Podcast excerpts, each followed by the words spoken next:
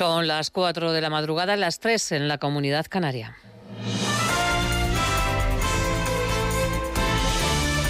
Noticias en Onda Cero.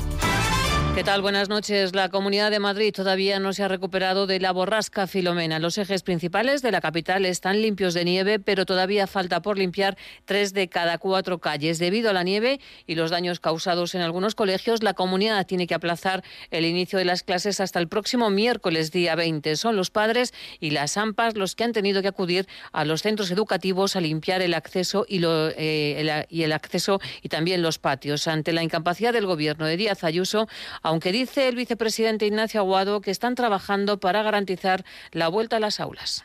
No sé cuántos van a poder abrir, honestamente, para que se haga una idea de los 2.500 colegios que hay en la Comunidad de Madrid, entre públicos y concertados, aproximadamente 1.500 colegios han notificado problemas en los accesos. Así que hoy, mañana y pasado va a haber que hacer un trabajo muy importante para liberar esos accesos, para revisar las infraestructuras y ojalá que a lo largo de la próxima semana no haya ningún colegio con, con dificultades. Con Madrid como está empantanado una semana después de la nevada, el Partido Popular pide la comparecencia del ministro de Transportes, José Luis Ábalos, para que explique en el Congreso lo mal que ha gestionado la situación en el aeropuerto de Barajas, que estuvo cerrado dos días y todavía no ha recuperado la normalidad. Opera al 70%. Pedro Pablo González con el 75% de los trabajadores especializados en uso de máquina quitanieves en aeropuertos en ERTES, se limpiaron apresuradamente las pistas y se dejaban salir aviones con pistas de rodaje llenas de hielo. Francisco Cruz es piloto de línea seria y experto en seguridad del SEPLA. De hecho, se han producido daños a terceros en los aviones. Daños se ha podido evidenciar, daños en motores y daños en fuselajes.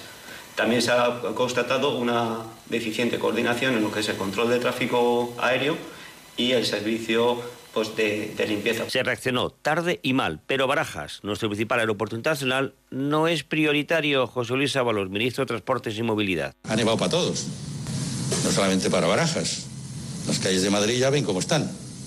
Si los peatones tienen dificultades, entenderán que me parece más importante esa preocupación que no tanto los aviones. La verdad es que la dirección de AENA no movilizó a tiempo el personal y no utilizó todo el potencial que tenían, poniendo en riesgo los aviones, aunque para el ministro no sea importante. Del exterior es noticia la crisis de gobierno en Holanda, donde ha dimitido todo el Ejecutivo en bloque por un escándalo de ayudas sociales para el cuidado infantil. Un informe tras una investigación parlamentaria concluye que los ministros, los funcionarios, el Parlamento y también los jueces actuaron mal en este asunto que acusó a miles de padres injustamente de fraude. Salvador.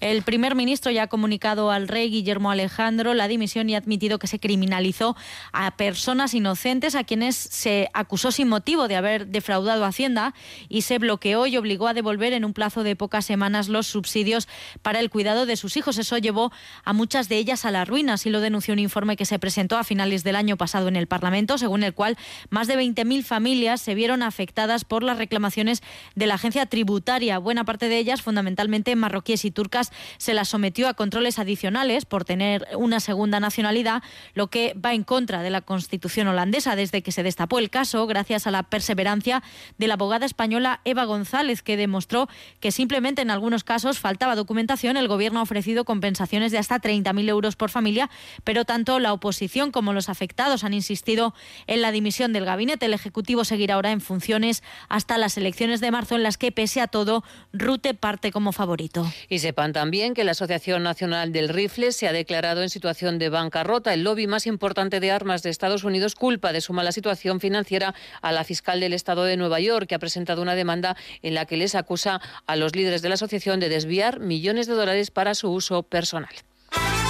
La pandemia también afecta al mundo del deporte. El Fútbol Club Barcelona pospone las elecciones para elegir al nuevo presidente del club. Estas, estas estaban previstas para el día 24 y la próxima fecha será el 7 de marzo. Además, el club pide que se modifique la legislación deportiva para posibilitar el voto por correo. Tres son los aspirantes a la presidencia: Joan Laporta, Víctor Font y Tony Freisa. Laporta también ha confirmado que el Barça no va a fichar en el mercado de invierno al futbolista del Manchester City, Eric García. Eh, el hecho de, coste que representa Eric García ahora el club no puede asumirlo y, además eh, bueno no solo es el, coste del traspaso sino que también pues es el salario del jugador Y, lo que sí que es cierto es que es un jugador que acaba contrato en junio y que entonces, pues, eh, en fin, se puede incorporar a la plantilla. Más noticias en Onda Cero cuando sean las 5 de la mañana. Síguenos por internet en ondacero.es.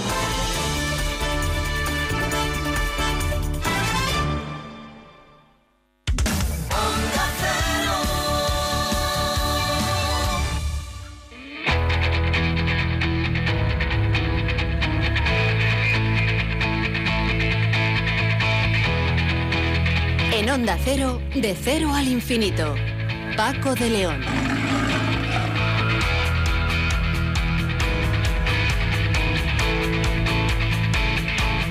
Señoras señores, muy buenas madrugadas y bienvenidos a esta cita semanal que tenemos siempre aquí en Onda Cero para hablar de las cosas que nos interesan. En esta semana que termina y en la que la tal Filomena, la borrasca Filomena, eh, logró quitarle bastante protagonismo al SARS-CoV-2. Una semana fría, extraordinariamente nevada en muchos puntos de nuestra España, especialmente en Madrid y en la zona centro de España, que no nos van a impedir de ninguna manera hablar en primer lugar con Nuria Verdaguer, que es investigadora del Instituto de Biología Molecular de Barcelona. Nuria nos va hablar de un estudio internacional en la lucha contra la COVID-19 para utilizar cócteles de medicamentos y de esta manera hacerles mutar tantas veces que lleguen finalmente a morir. Es lo que los expertos llaman mutagénesis letal sinérgica. Después, Sonsoles Sánchez Reyes nos va a traer historias de intriga, misterio y belleza, ya que hoy vamos a recordar a la que fue, sin duda, la espía más famosa de la historia, Matahari. Después nos preguntaremos si la red social Facebook está amenazada por acusación de prácticas monopolísticas. Nos va a responder a esto Pablo Sanz Payón, que es profesor de Derecho Económico y Social de Comillas y CADE. Y en la segunda hora nos iremos hasta la cueva de Alstrox en tierras ostenses para descubrir que la transhumancia se remonta a más de 7.000 años, casi nada. Un asunto que nos va a explicar Marta Moreno, que es investigadora del Instituto de Historia del CSIC. Con José, David, con José David de la Fuente, en su serie dedicada a los números, hoy hablaremos del que representa a este año recién estrenado, el 2021. Y en Héroes sin capa con David Ferrero vamos a hablar del Samur social en época de crudo invierno y con la borrasca Filomena haciendo de las suyas. En fin, un menú radiofónico que esperemos sea de su interés y de su agrado en este viaje que hacemos en la Enterprise de Onda Cero que pilota de manera magistral, como siempre, el comandante Nacho García y que hoy va a tener eh, la música especial, el sonido especial de una mujer que sin duda también lo es, Dana Winner.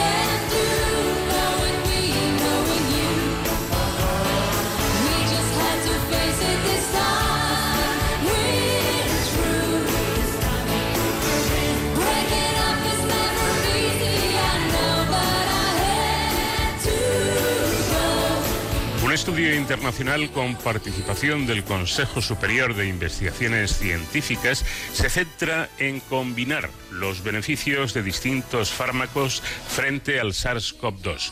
Por un lado, el empleo de nuevos antivirales que impidan la entrada del virus en la célula y por otro, el uso de inhibidores de la enzima que replica el genoma y la transcripción de los genes del virus. El efecto sinérgico de estas terapias dirigidas a, distintas dianas del SARS-CoV-2 podría evitar la selección de mutantes resistentes a un solo medicamento y, por tanto, impediría que se produzca un fallo en la terapia. Esto de las mutaciones, que es otra de las cuestiones en todo el asunto de la pandemia, está empezando a preocupar. Doctora Nuria Verdaguer, investigadora del Instituto de Biología Molecular de Barcelona y directora del proyecto. ¿Qué tal? Buenas noches. Buenas noches.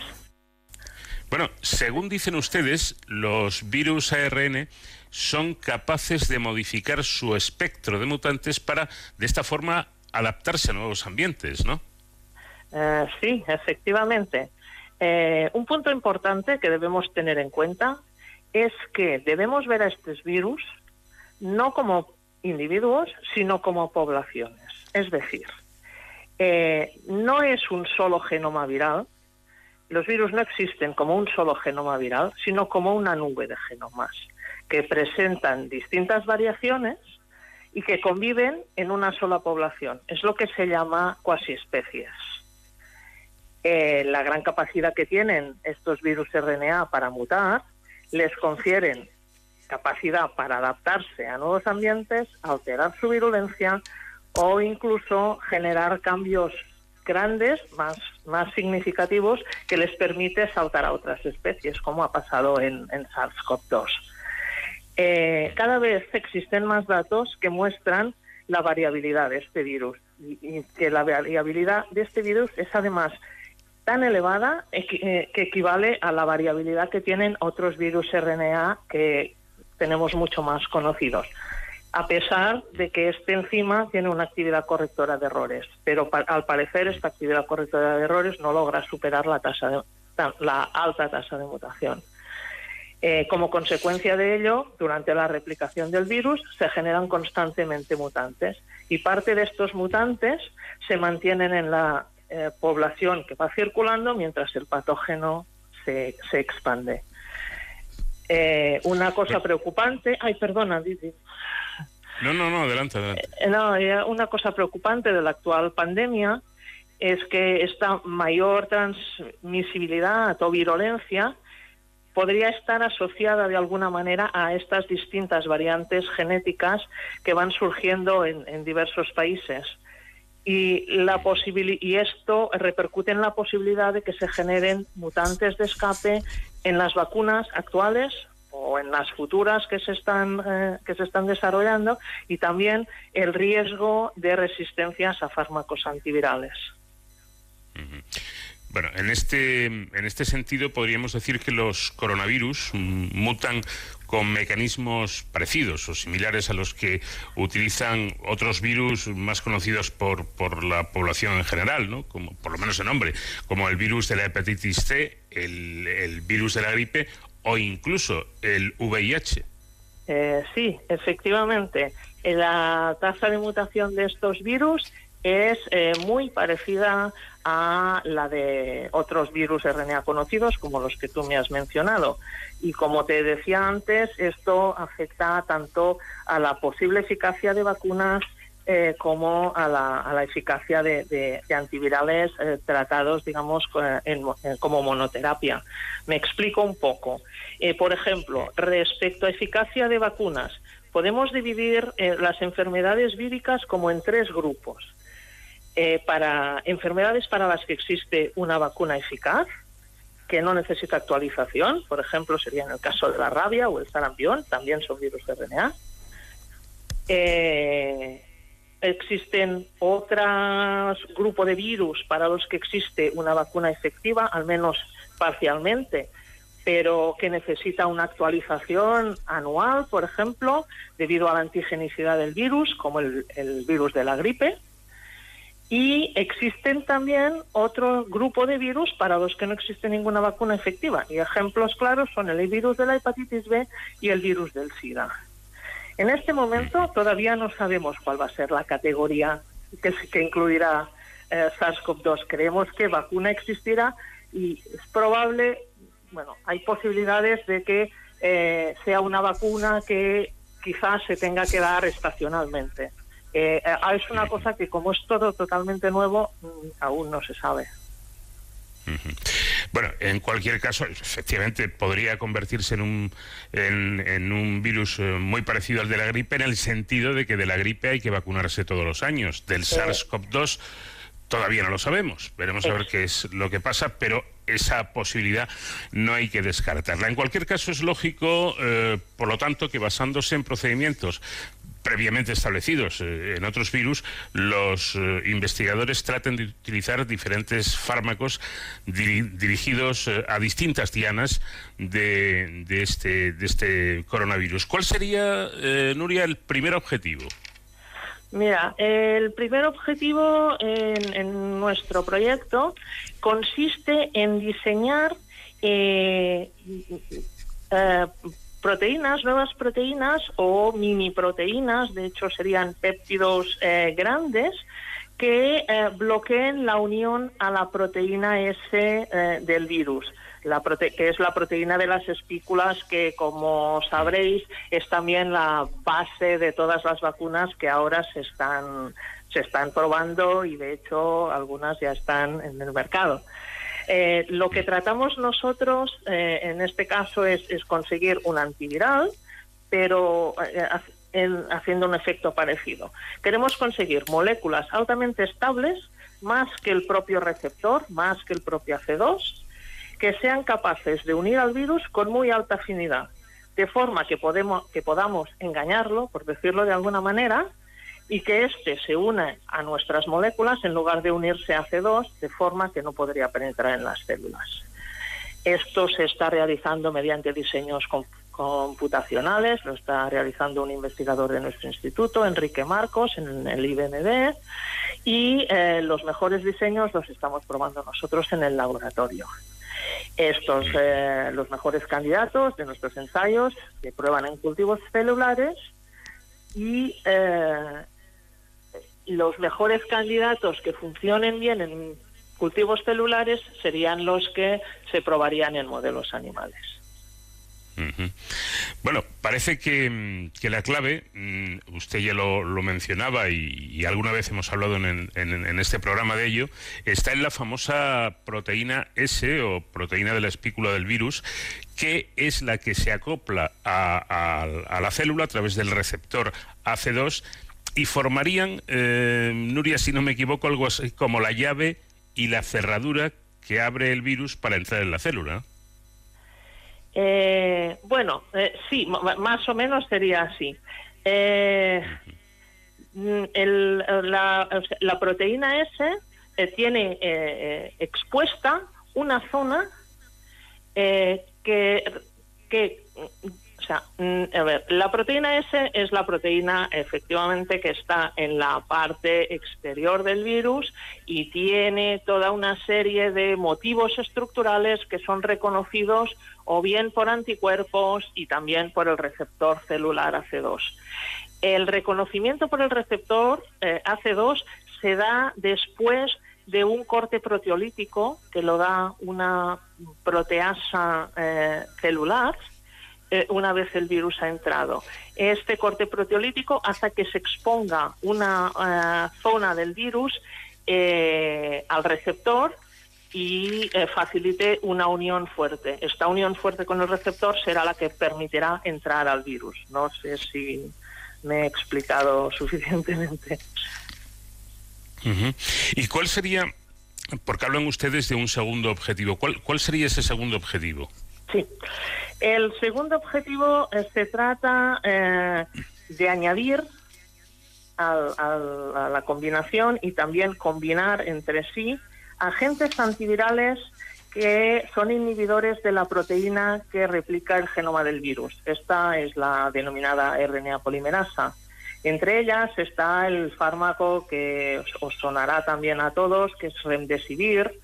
Es una molécula que actúa como terminadora eh, de la replicación cuando se incorpora en la, en la cadena de ARN de, nueva síntesis. Eh, también incorporamos en, este ensayo otros eh, compuestos que también son análogos de nucleótido, que además actúan como mutágenos letales. Es decir, cuando se incorporan al, al, RNA de nueva creación, eh, a medida de que el virus replica, estos hacen que eh, este virus mute por encima de su capacidad de error, de forma que, eh, superado este umbral de error, la población, la, la información genética ya deja de ser viable y, por tanto, la población viral se extingue por pérdida de esta información genética viable. Entre estos mutágenos letales que estudiamos están favipiravir, también ribavirina. Eh, todos ellos eh, tienen la ventaja de que ya existen en el mercado porque han sido aprobados previamente para tratamientos frente a otros virus.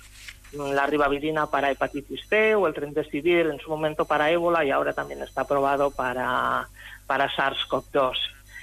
Eh, existen también publicaciones, ensayos clínicos recientes que muestran que el otro mutágeno letal, favipiravir, es eh, efectivo eh, frente a COVID-19. Todo ello nos facilita enormemente el camino que tenemos que seguir para llevar al mercado las combinaciones de estos fármacos en caso de que resulten efectivos para extinguir al virus. Em, es curioso, ¿no? Todo lo que está contando, porque em, yo he creído entender que lo que tratan ustedes es de llegar a eso que llaman la mutación letal, es decir, lograr que el virus mute tanto que llegue a hacerlo por encima del umbral del error, superado el cual el virus, el virus muere. Podríamos decir, dicho de una manera gráfica, que, que el virus se vuelve un poco loco y, no para de mutar y esto eh, le lleva precisamente a desaparecer. Efectivamente, eh, lo que intentamos hacer es aprovechar la capacidad que tiene el virus para generar eh, mutaciones que en, en, situaciones naturales le facilitan adaptarse a sus ambientes, pero que en presencia de mutágenos letales, es decir, de estos compuestos que, que aumentan la tasa de mutación, el virus muta eh, de forma loca, como, como comentabas, hmm. hasta llegar a un hmm. punto que el genoma que has sintetizado no genera, no tiene información eh, eh, genética eh, para, para, para, generar un virus viable y por tanto mm, acaba bueno extinguiéndose por decirlo de alguna manera.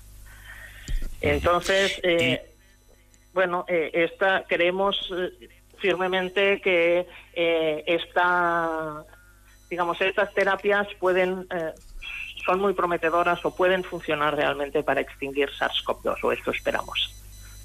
Claro, eh, es decir, que para, para conseguir esto es por lo que se necesitan los cócteles, la combinación de, de fármacos distintos.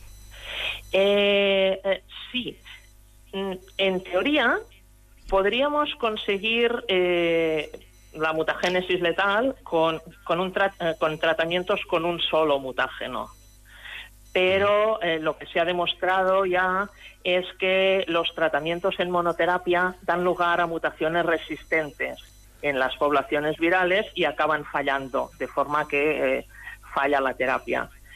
lo que se está viendo es que la forma más efectiva para evitar mutaciones de resistencia son las terapias combinadas. De hecho, las terapias combinadas han sido un éxito para, eh, eh, vamos para eh, la supervivencia de los enfermos de SIDA, por ejemplo, en los años 90, cuando se implementó las terapias de combinación para tratar el HIV, se consiguió bajar las, la, la, carga viral a mínimos, de forma que los pacientes eh, ya no mueren de la enfermedad, lo que no se ha conseguido hasta el momento es extinguirlos. Pero eh, los pacientes ahora pueden hacer vida prácticamente normal. En hepatitis C, esta terapia de combinación ha conseguido eh, llegar a extinguir el virus en el 98% de los pacientes. Por tanto, esperamos que esto, estas terapias puedan también funcionar de forma similar en SARS-CoV-2. Claro. Eh, esto que está comentando eh, nuestra invitada yo creo que tiene eh, una importancia seria, ¿no? Porque sabíamos que era, que era mm, importante la carga viral en el posible desarrollo de una infección grave que pudiera poner en riesgo la vida. Y ustedes lo que tratan de demostrar es que una terapia capaz de reducir esa carga viral en el paciente infectado también debería atenuar los efectos secundarios de la propia infección. Sí, eh, efectivamente. Eh, de la misma manera que ya se ha demostrado que con terapias de combinación se puede reducir de forma eh, muy importante la carga viral, también cabe decir que las terapias de combinación permiten dosis mucho menores de los fármacos que utilizando estos mismos fármacos de forma individual el hecho de utilizar dosis menores de fármacos debería, en consecuencia, reducir también los efectos secundarios de los mismos. Em, eh, no quisiera dejar eh, pasar un, un, dato que considero, Nuria, que merece la pena destacar para entender la importancia del nivel de la ciencia española, de, cómo se hace ciencia en España y la importancia que esta tiene en la comunidad científica internacional. Y es que se trata de la primera vez que se realiza un diseño de este tipo en nuestro país, dado que la mutagénesis letal sinérgica de la que estamos hablando bastante fue precisamente descubierta por dos investigadores españoles, Esteban Domingo, del Centro de Biología Molecular Severo Ochoa, y Celia Perales, de la Fundación Jiménez Díaz. Eh, ambas instituciones, por cierto, participan en este estudio y ese descubrimiento lo hicieron hace, hace poco más de un año. Mm, me parece, Nuria, que es un dato a destacar porque si es verdad que parece que cuentan ustedes con pocos recursos económicos para hacer su trabajo, como dicen siempre los científicos en este programa, a pesar de eso, en España se hace muy buena ciencia. Efectivamente, efectivamente. De hecho, este proyecto no sería posible sin la colaboración de un virólogo eh, de prestigio internacional como es el profesor Esteban Domingo del CDM y, por supuesto, con la colaboración de, la investigadora eh, Celia Perales de la Fundación Jiménez Díaz.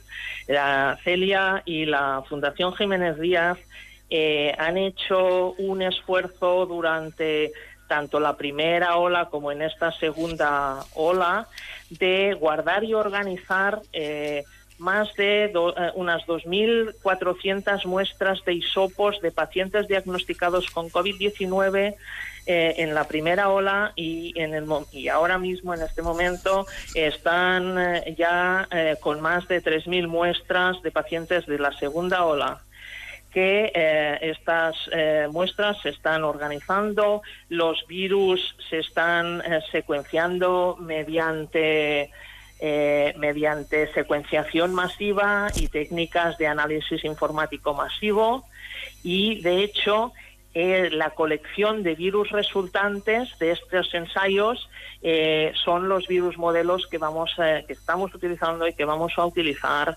eh, para nuestros para nuestros ensayos con los antivirales.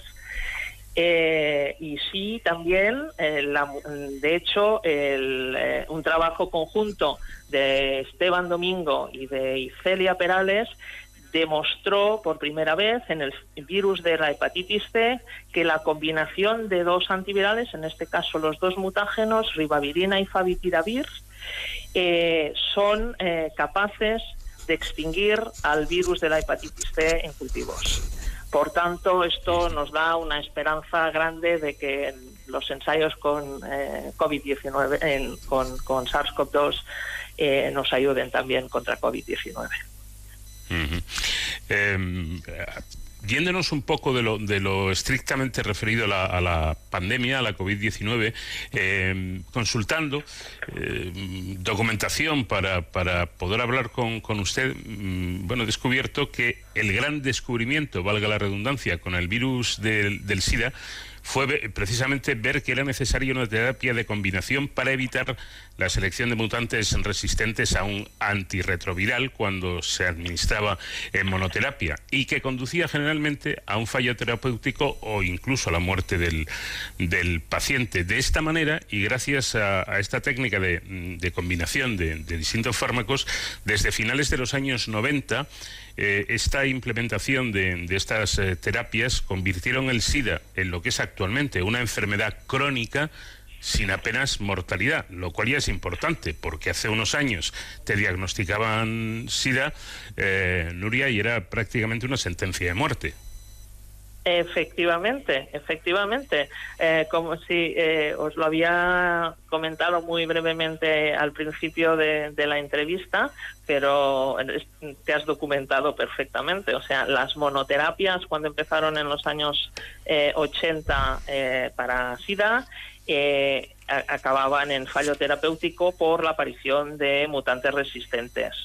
Eh, a, partir de que se implementó las combinaciones, se implementaron el, uso de combinaciones de antivirales eh, dirigidos además a distintas dianas, la proteasa, la polimerasa. estas combinaciones consiguieron bajar la carga viral a mínimos y por tanto convertir la enfermedad en una enfermedad crónica, eh, pero evitar la muerte de todos los pacientes que en los años 80 era, estaba asegurada. De la misma manera, estas terapias están funcionando también con otros antivirales, están funcionando también para eliminar el virus de la hepatitis C. Bueno, pues importantísimo, como ven ustedes, eh, todo este todo este asunto y todas estas mm, técnicas que se pueden eh, y de hecho se utilizan en grandes infecciones que durante un tiempo fueron eh, realmente letales, mortales casi de, necesidad y que actualmente, como en el caso del SIDA, y por fortuna eh, se ha convertido en una, en una enfermedad crónica. ¿Qué importancia tiene, ya con esto casi termino, la, mm, el diseño computacional eh, para, para, poder llevar a cabo estas, estas investigaciones?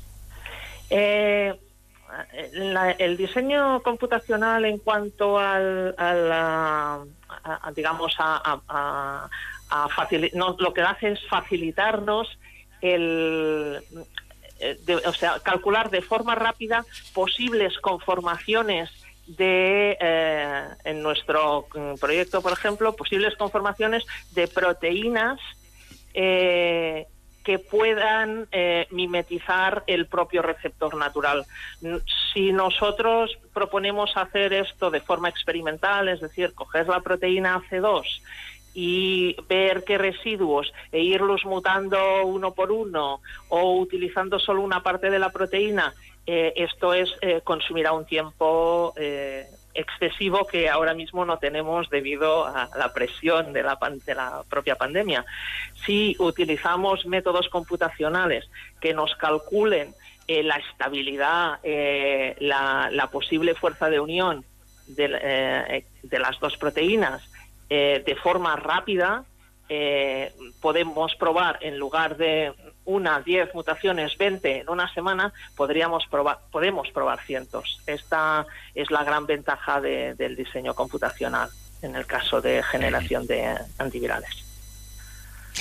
Doctora Nuria Verdadera, investigadora del Instituto de Biología Molecular de Barcelona y directora de este ambicioso proyecto, eh, le agradecemos mucho el tiempo que nos ha dedicado, les damos la enhorabuena por su trabajo y esperemos que los éxitos continúen. Muchas gracias.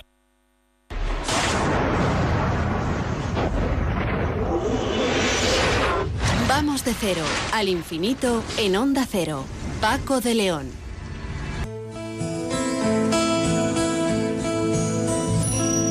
Hello, darkness, my old friend. I've come to talk with you again. Because a vision softly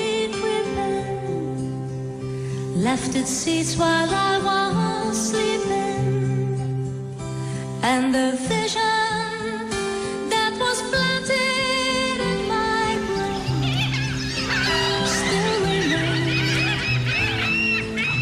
within the sounds of silence. In restless dreams, I walked alone narrow streets of cobblestone.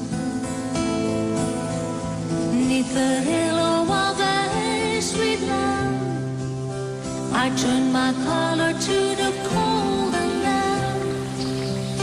When my eyes were stabbed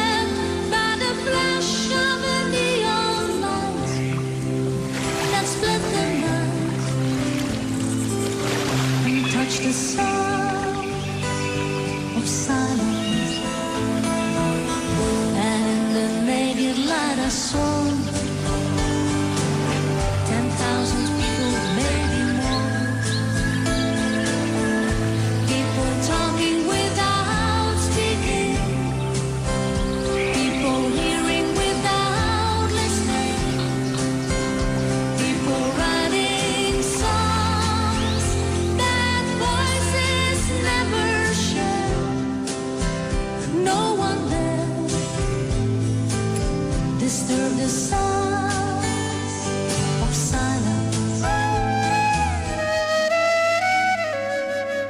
Prepárense ahora para disfrutar de una historia de mucha trama de suspense, porque hoy Sonsoles Sánchez Reyes ha querido traernos una de espías. Sonsoles, ¿qué tal? Buenas noches. Buenas noches, Paco. Bueno, una mujer que fue capaz de manejar y hasta gestionar algunos de los más grandes secretos de la época.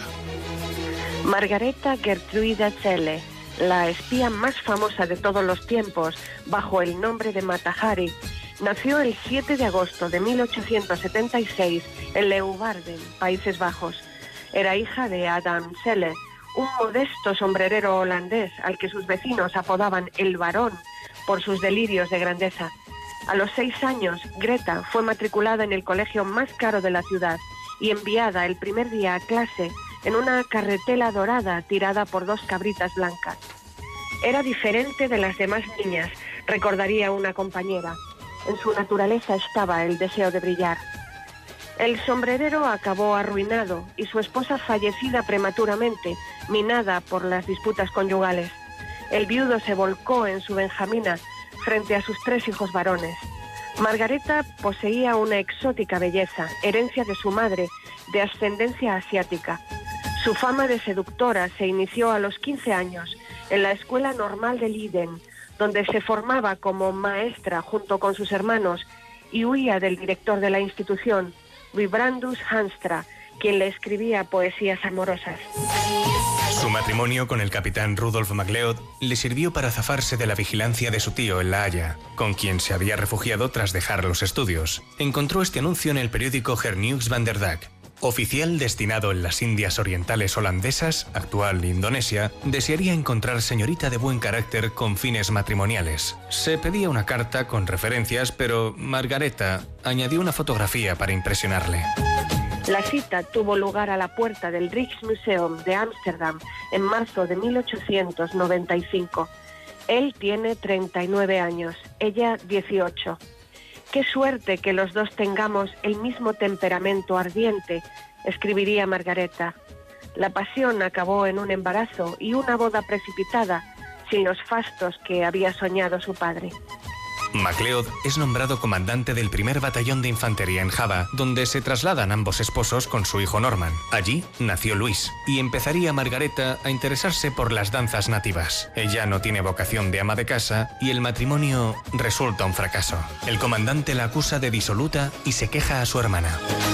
¿Cómo puedo hacer para quitarme de encima a esa maldita sin perder a mis hijos? Ay, si tuviera dinero para comprar su consentimiento, pues la maldita hace todo por el dinero. Ella le tachará de violento, bebedor, mujeriego, derrochador y de padecer sífilis, y le culpa de la muerte del hijo en circunstancias extrañas. Vuelven a Holanda, donde el matrimonio se separa en 1902. La niña queda bajo custodia de su padre, que acusa a su esposa de conducta licenciosa y deja de hacerse cargo de su manutención, condenándola a la miseria. Margareta prueba fortuna en París como modelo y actriz, sin éxito, pero finalmente consigue la fama evocando los bailes de iniciación de las vírgenes javanesas, convertida en la danzarina hindú Matahari. Mi madre, gloriosa valladera del templo de Kanda Swani, murió a los 14 años, el día de mi nacimiento. Los sacerdotes me adoptaron y me pusieron Matahari, que quiere decir ojo del amanecer, contaba. Decía que en la pagoda de Shiva aprendió los sagrados ritos de la danza. Con bailes sensuales y el cuerpo envuelto en transparentes velos, en un erotismo muy atrevido para el momento, Matahari comenzó a conquistar el mundo desde el Museo de Arte Oriental de París, en una función promovida por el coleccionista Guimet. Decía que cubría sus senos con cúpulas de bronce porque su exmarido, en un ataque de furia, le había arrancado el pezón izquierdo de un mordisco. Según la crónica del 18 de marzo de 1905 de La Presse, los parisinos quedaron fascinados. Matahari es Apsaras, hermana de las ninfas, de las ondinas, de las valquirias y de las náyades creadas por Indra para la perdición de los hombres y de los sabios. Ella fomentaba su leyenda relatando su biografía de mil maneras ficticias y fabricándose un pasado en la India en una familia de brahmanes. Tuvo protectores ricos y contratos en las grandes capitales europeas. Incluso sin el espionaje, Matahari sería recordada hoy como la diva de la Belle Époque de París, reflejada en innumerables periódicos y fotografías. Era toda una celebridad. Cuenta con numerosos amantes, aristócratas, militares, corredores de bolsa, políticos, romances alimentados por el mito que ella misma había creado de femme fatal. Cuando estalla la Primera Guerra Mundial, tiene un contrato en el Metropol berlinés y es amante del jefe de policía de la ciudad. Después de Eugene Kremer, cónsul alemán en Ámsterdam y jefe del espionaje de su país. Su condición de artista facilita la posibilidad de actuar como espía y acaba involucrada en una red de espionaje. Kremer le pide sonsacar información a militares franceses a cambio de sumas considerables. Matahari acepta, acosada por las deudas, y se convierte en la agente H21. Pero la bailarina, ambiciosa e inconstante, juega a dos barajas y se convierte en agente doble. Se ofrece en París al capitán Ladoux, al frente del servicio de espionaje y contraespionaje francés, asegurándole amar Francia. Aquí triunfé en el teatro y adoro su cultura y a su gente.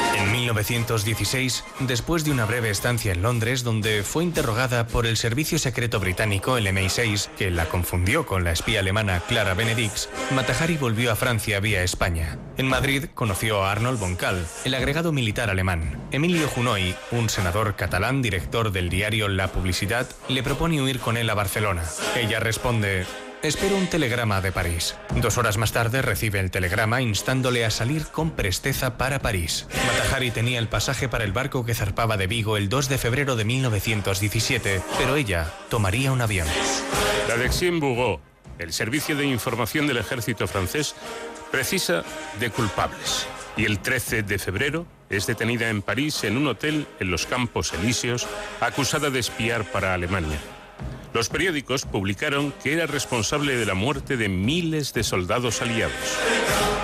En su interrogatorio de junio de 1917, Margareta confesó haber sido reclutada por los alemanes en 1915 en La Haya. Fuera de Francia, cuando se inició la guerra, estaba desesperada por volver. Insistió en que solo quería dinero y escapar. Dijo que su lealtad estaba con los aliados y lo había demostrado ayudando a la inteligencia francesa. Pese a estar ya enamorada por entonces del oficial ruso Vadim Maslov, más joven que ella, a quien cuidó mientras estuvo herido y con quien soñó casarse, pero que la abandonó cuando fue encarcelada, sus anteriores asuntos de alcoba en el interrogatorio se volverían contra ella.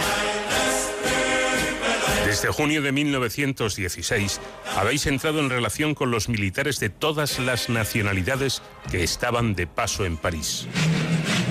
En su juicio se dijo que su modus operandi era sacar información a sus amantes. Ella siempre negó los cargos y afirmó, amo a los militares. Los he amado siempre y prefiero ser la amante de un oficial pobre que de un banquero rico. El tribunal francés la acusó de alta traición y la condenó a muerte sin pruebas concluyentes.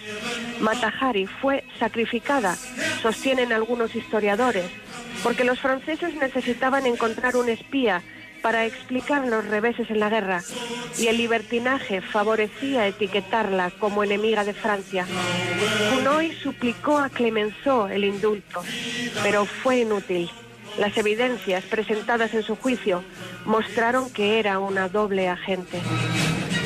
Cien años después, el Ministerio de Defensa francés publicó las transcripciones de sus interrogatorios por el Servicio de Contraespionaje francés en 1917 y el telegrama enviado a Berlín del agregado militar alemán en Madrid que condujo al arresto de Matahari y sirvió como prueba clave en su breve juicio. El telegrama de Boncal, interceptado por la inteligencia francesa, da a Berlín los detalles del agente H-21, direcciones, detalles bancarios y el nombre de su sirvienta.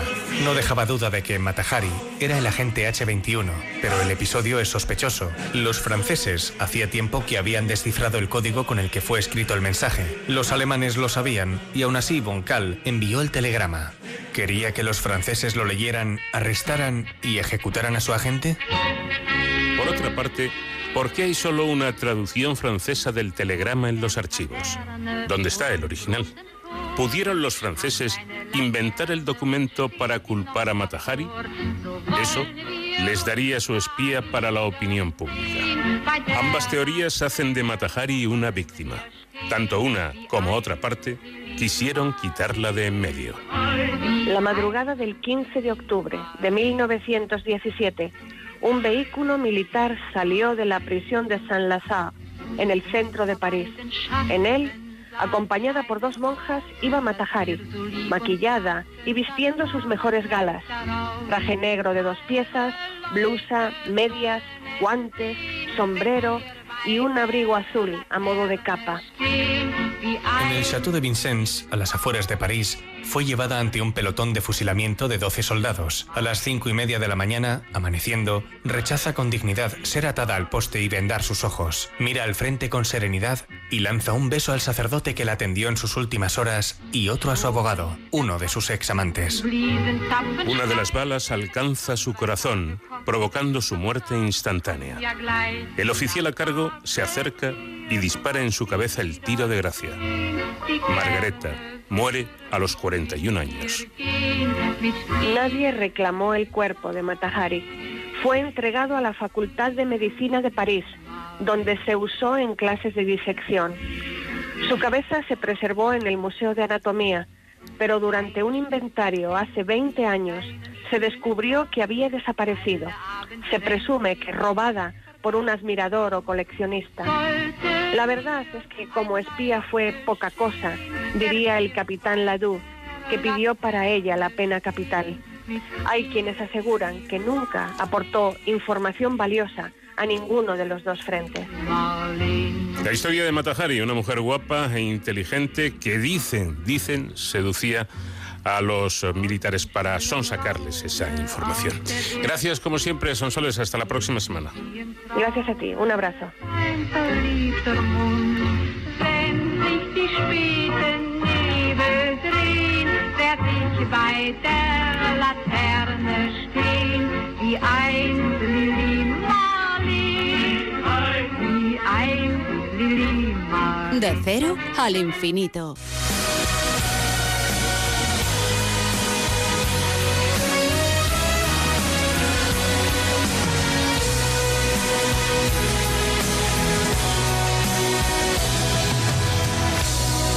promesa, eres tú, eres tú. Como una mañana de verano. Como una sonrisa, eres tú, eres tú. Así, así, eres tú. Toda mi esperanza, eres tú, eres tú Eres tú.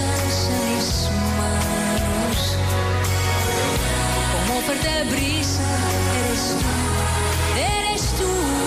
Assim, assim, eres tú. Né? Eres tú. Eres tú. Eres tú.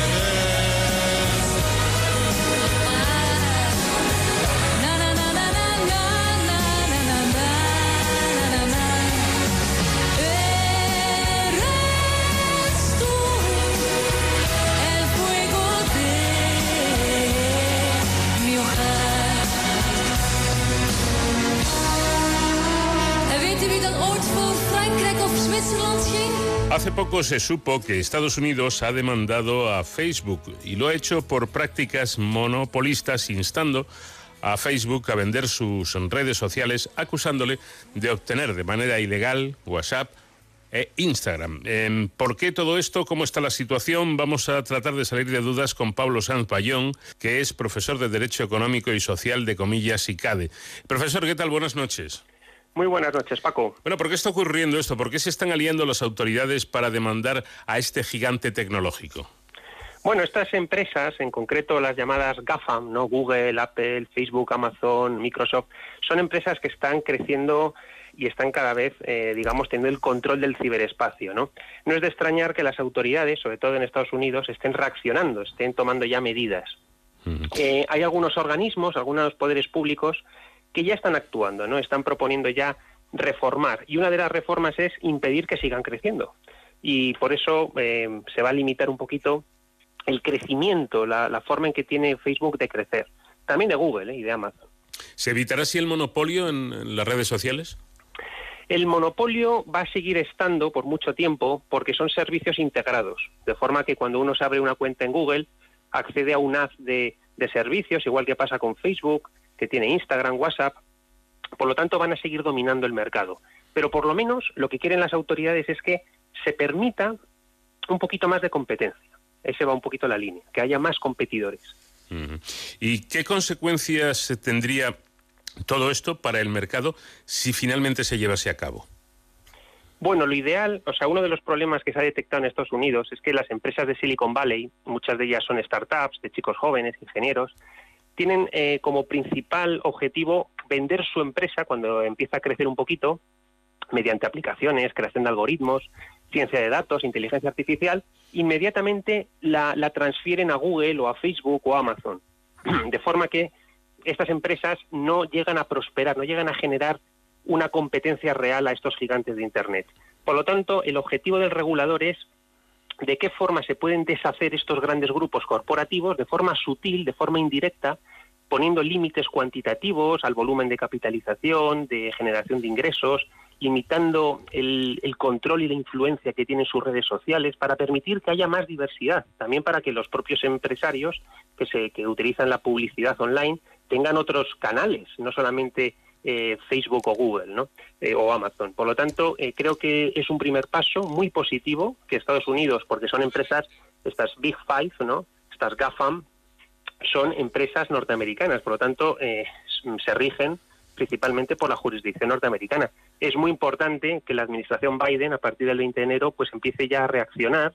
Hay algunos pasos ya muy interesantes, tanto en la Comisión Federal de Comercio como en el Senado, ya hay propuestas, hay investigaciones en curso y yo eh, espero eh, que en los próximos años se vaya desconcentrando eh, el poder de Internet, que es muy importante para los propios usuarios y para los comerciantes online, por supuesto. Pero ahí quería yo llegar, ¿qué consecuencias ten, tendría esto no solo para las empresas, sino para, para el consumidor?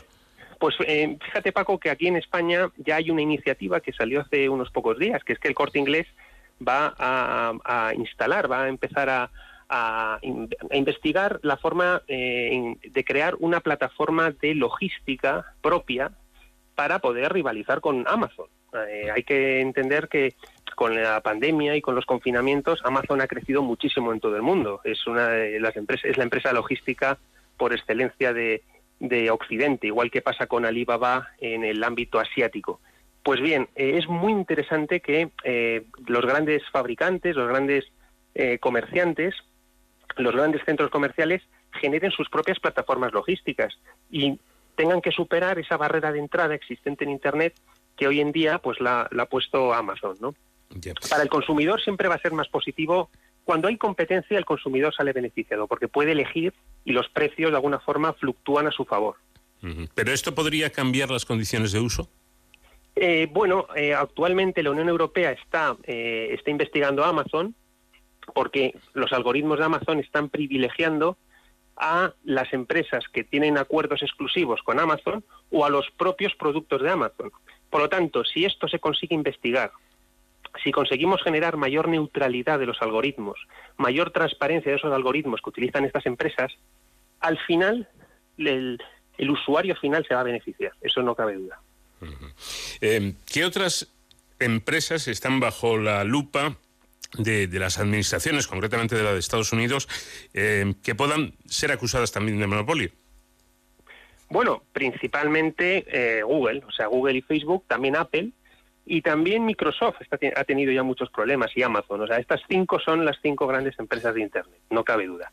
Entonces, las cinco están sufriendo, unas más por el tema de la privacidad, otras más por el control de contenidos, redes sociales, otras más por el ámbito competencial eh, de, de, o, o, competitivo, ¿no? por los acuerdos de exclusividad con los fabricantes de los dispositivos, para preinstalar eh, el software eh, que utilizan. Por lo tanto, mm, de alguna forma, eh, lo que se va a intentar hacer en Estados Unidos vamos a tener que replicarlo en Europa. Es decir, intentar entender que Internet necesita abrirse mucho más para eh, que haya más competencia y para que podamos, de alguna forma, confiar más en Internet. Eh, hay que recordar que, que pasó en, en, a mitad de diciembre, que los servidores de Google se cayeron una hora. Uh -huh. eh, hay muchas demandas en Estados Unidos contra Alphabet, que es la matriz de Google. Yeah. Pues bien, una hora de suspensión del servidor generó muchísimas pérdidas en muchas empresas en, en el mundo, ¿no? De momento, a fecha de hoy, ¿podríamos decir que Facebook ha aplastado a sus posibles competidores o, no? Sí, totalmente. En los motores de búsqueda, sobre todo en tres frentes, ¿no? Motores de búsqueda, el mercado de publicidad y también, por supuesto, en las redes sociales. Por, es decir, eh, también Google, de alguna forma, te conecta con eh, pues todo lo que es el Internet, es la puerta de acceso a Internet.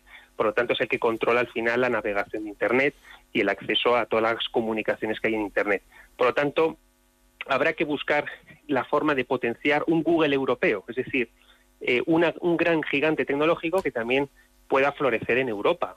Eh, y que también ofrezca servicios para los usuarios europeos.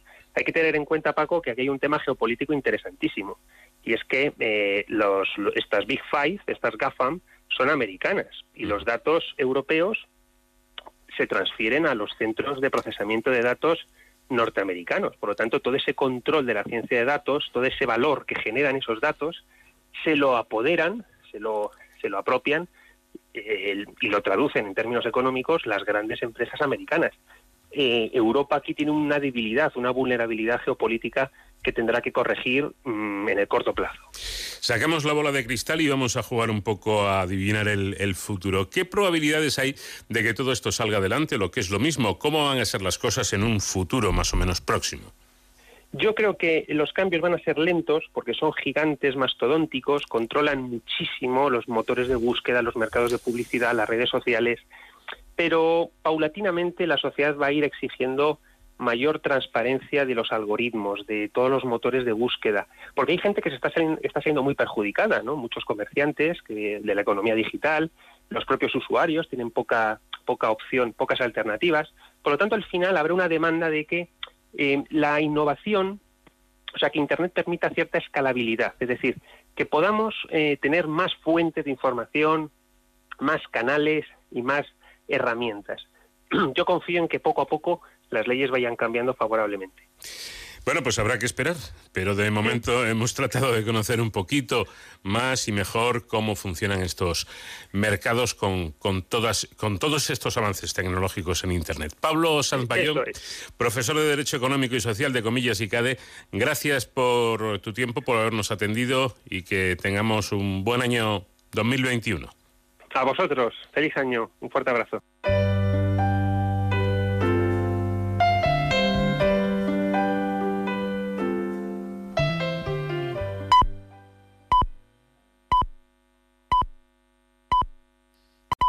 Son las 5 de la mañana, las 4 en la comunidad canaria.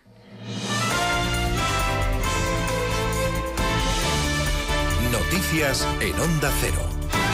¿Qué tal? Buenos días. El Gobierno cambia el sistema de distribución de la vacuna y, aparte del criterio de población, primará a las comunidades que durante la primera semana de vacunación pinchó más dosis. Esta decisión se debe a que la compañía Pfizer ha anunciado que enviará el próximo lunes menos dosis de lo habitual, un 56% menos. A partir del lunes hay que empezar a poner la segunda dosis a las personas que ya han recibido la primera y por eso se va a primar a las comunidades que han inoculado a más personas. El Endacari Íñigo Urcullo pide que no se abra una carrera entre comunidades por la vacuna.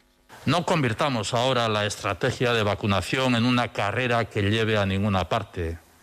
No confundamos a la sociedad con debates estériles. Enfrentamos el mismo virus y compartimos el mismo deseo y objetivo. Rememos todas y todos en la misma dirección. Remar en la misma dirección, nuestro país ya ha administrado 769.000 vacunas, es el 67% de las entregadas. El ritmo va aumentando y hoy el ministro de Sanidad, Salvador Illa, explicará en rueda de prensa el cambio de criterio y también el avance de la pandemia, después de que ayer se registraron 40.000 nuevos positivos, el dato más elevado desde el mes de marzo. Además, la incidencia de infección se sitúa en los 575 casos por 100.000 habitantes. También preocupa las hospitalizaciones. Médicos y enfermeras tienen miedo a que en pocos días se pueda colapsar. Estamos un poco a la expectativa y con mucho miedo, todos, porque estamos temiendo lo que se nos viene encima otra vez. Estamos viendo que las cifras van en aumento y que en cualquier momento, como pasó en marzo, se nos colapsan los hospitales y se nos dispara todo. La pandemia en el mundo también nos deja datos que dan miedo. Estados Unidos ya ha alcanzado los 23 millones de contagios y 390.000 fallecidos. Francia notificaba ayer 21.000 contagios y el Reino Unido 55.000. En Estados Unidos, el presidente electo Joe Biden ha calificado la distribución de la vacuna de auténtico fracaso y se compromete a administrar 100 millones de dosis en los primeros 100 días de gobierno. Corresponsal en Nueva York, Agustín Alcalá. El plan del presidente electo de cerca de 2 billones de dólares incluye 400.000 millones de dólares para combatir la pandemia, entre ellos 160.000 millones para distribuir la vacuna, una distribución que en este momento es un desastre. El reparto de la vacuna en Estados Unidos ha sido hasta ahora un total fracaso. Vamos a tener que hacer un esfuerzo extraordinario para vacunar a más personas, para que haya más lugares donde puedan acudir, para movilizar más equipos médicos, para que haya más pinchazos e incrementar el número de inyecciones y para que sean distribuidas lo antes posible.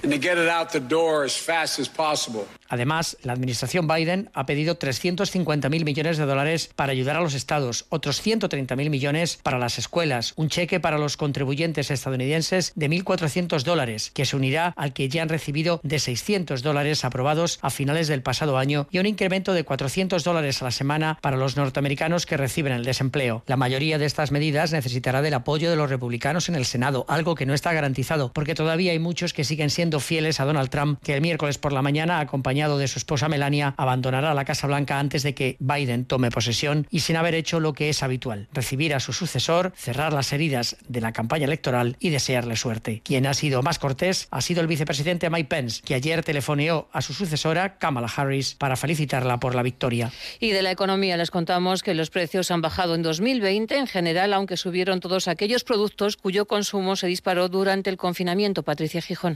El año acaba con los precios en negativo por primera vez desde 2014. Fue el año del gran confinamiento en el que sí subieron los alimentos frescos y de primera necesidad. El arranque de 2021 se concentra en las subidas de la energía. La luz hoy se toma un respiro, pero dependerá del frío y de momento la ola durará hasta el próximo miércoles. Los carburantes siguen las alzas de la luz. En los últimos dos meses se han revalorizado un 7%.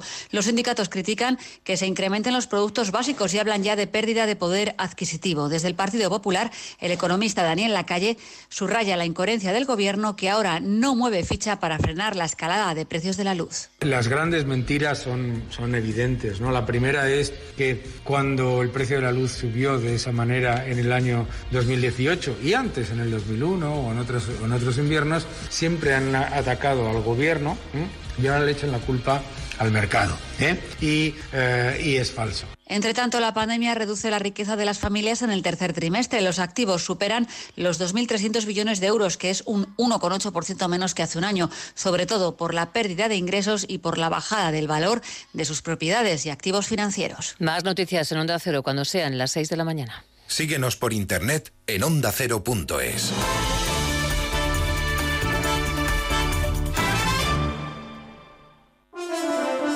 Carlos Alsina, mejor periodista del año 2020. El motivo lo suscriben los oyentes, su rigor y su extraordinaria capacidad de comunicación. Y también por su ecuanimidad y su especial implicación en los reportajes. Por todo ello, la Asociación de la Prensa de Madrid reconoce a Alsina como el mejor periodista del año 2020, el año que cambió nuestras vidas. Soy Carlos Alsina y quiero agradecerte que estés compartiendo tu día a día con nosotros. Hola Carlos, te mando esta nota de voz en nombre de mi madre, con mucha ilusión por haber tenido la oportunidad de, de superar el coronavirus con sus 79 años. Un premio que se suma a una larga lista de reconocimientos, entre los que están dos premios Ondas y el Salvador de Madariaga. Ahora eres muy joven para tanto premio, ¿eh? Con todo lo que te queda y lo innovador que eres. No te van a caber ya en casa, ¿no? Tendrás que empezar a repartirlos. Gracias al jurado de la Asociación de la Prensa de Madrid y sobre todo a Anabel Díez por eh, subrayar mi juventud. Alsina, mejor periodista de 2020. Te mereces esta radio. Onda Cero, tu radio.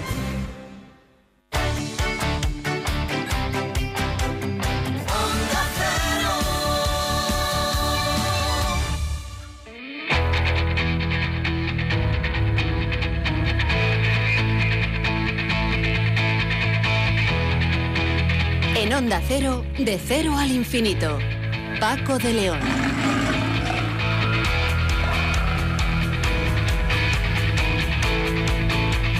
Comenzamos aquí ya nuestra segunda hora de programa en la que tenemos eh, muchas cosas que contarles porque este viaje de cero al infinito da desde luego pie a muchos comentarios. Hoy vamos a comenzar hablando en esta segunda hora de las cuevas de Alstrox en tierras ostenses para descubrir que la transhumancia se remonta a hace más de 7.000 años. Un asunto que nos va a explicar Marta Moreno, que es investigadora del Instituto de Historia del CSIC.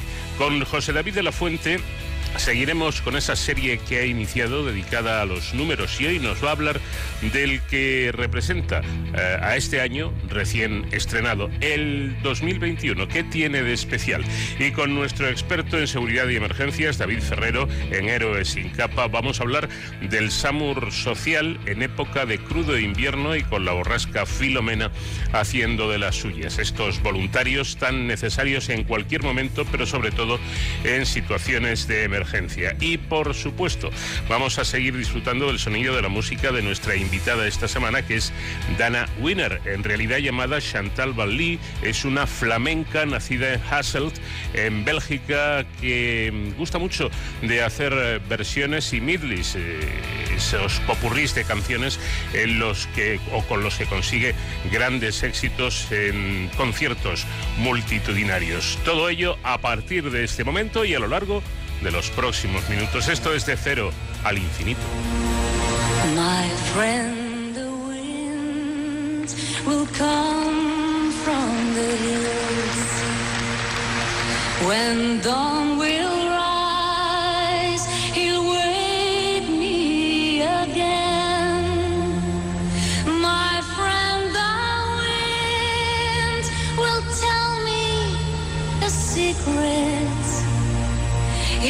He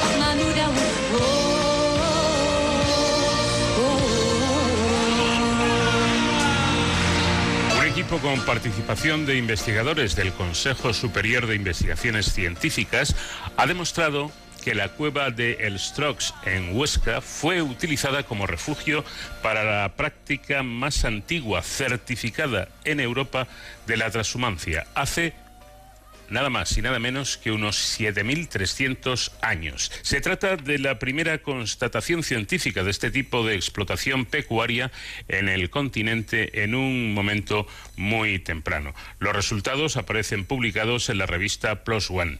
Marta Moreno García es investigadora del Instituto de Historia del CSIC y coordinadora de este trabajo. ¿Qué tal, Marta? Buenas noches. Hola, buenas noches. Bueno, un trabajo bastante completo que aúna distintas técnicas y elementos, incluidos unos dientes de oveja en el que han participado varios equipos de trabajo. Sí, efectivamente. Bueno, eh, no solamente hemos analizado dientes de oveja, el material recuperado en la cueva del Strox es uno de los materiales arqueológicos más ricos por la abundancia en el número de restos que, se han encontrado. Estamos hablando de restos de animales y, sobre todo, como comentabas, la especie más abundante que se ha encontrado es la, oveja. También hay algunas cabras, eh, vacas y em, algunos eh, suidos que, bueno, que mm, pensamos que pueden ser jabalíes más bien que, cerdos.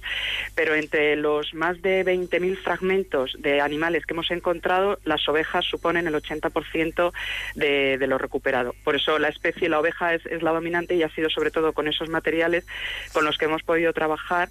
Y eh, no sé si los oyentes eh, están al tanto, pero bueno, la oveja es una especie que aparece en la península ibérica en el Neolítico, es decir, cuando llegan los primeros, las primeras comunidades humanas eh, que conocen la ganadería y la agricultura.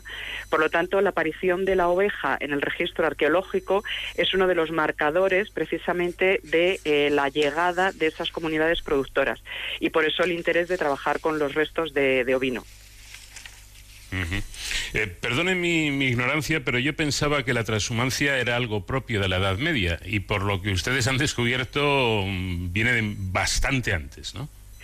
Eh, bueno, sí, la, transhumancia es, un término que, bueno, que se empieza a, trabajar con él, eh, sobre todo en el siglo XIX, y que se refiere precisamente a esos movimientos, eh, como, como comentaba, de la época medieval. Eh, lo que pasa que bueno que el término transhumancia lo que implica es un movimiento tanto de animales como de personas eh, dentro de, determinados espacios y sobre todo pues del valle a la montaña y de la montaña de la montaña al valle eh, con una estacionalidad, es decir, en el invierno normalmente los animales y las personas están en el valle y luego se mueven con esos rebaños pues hacia las zonas de los pastos de, altitud en, en las montañas. Entonces, lo que nosotros hemos detectado por primera vez aquí es que em, ya hace 7.300 y 500 años esos movimientos de población y de animales eh, se empiezan a realizar aquí en la península ibérica.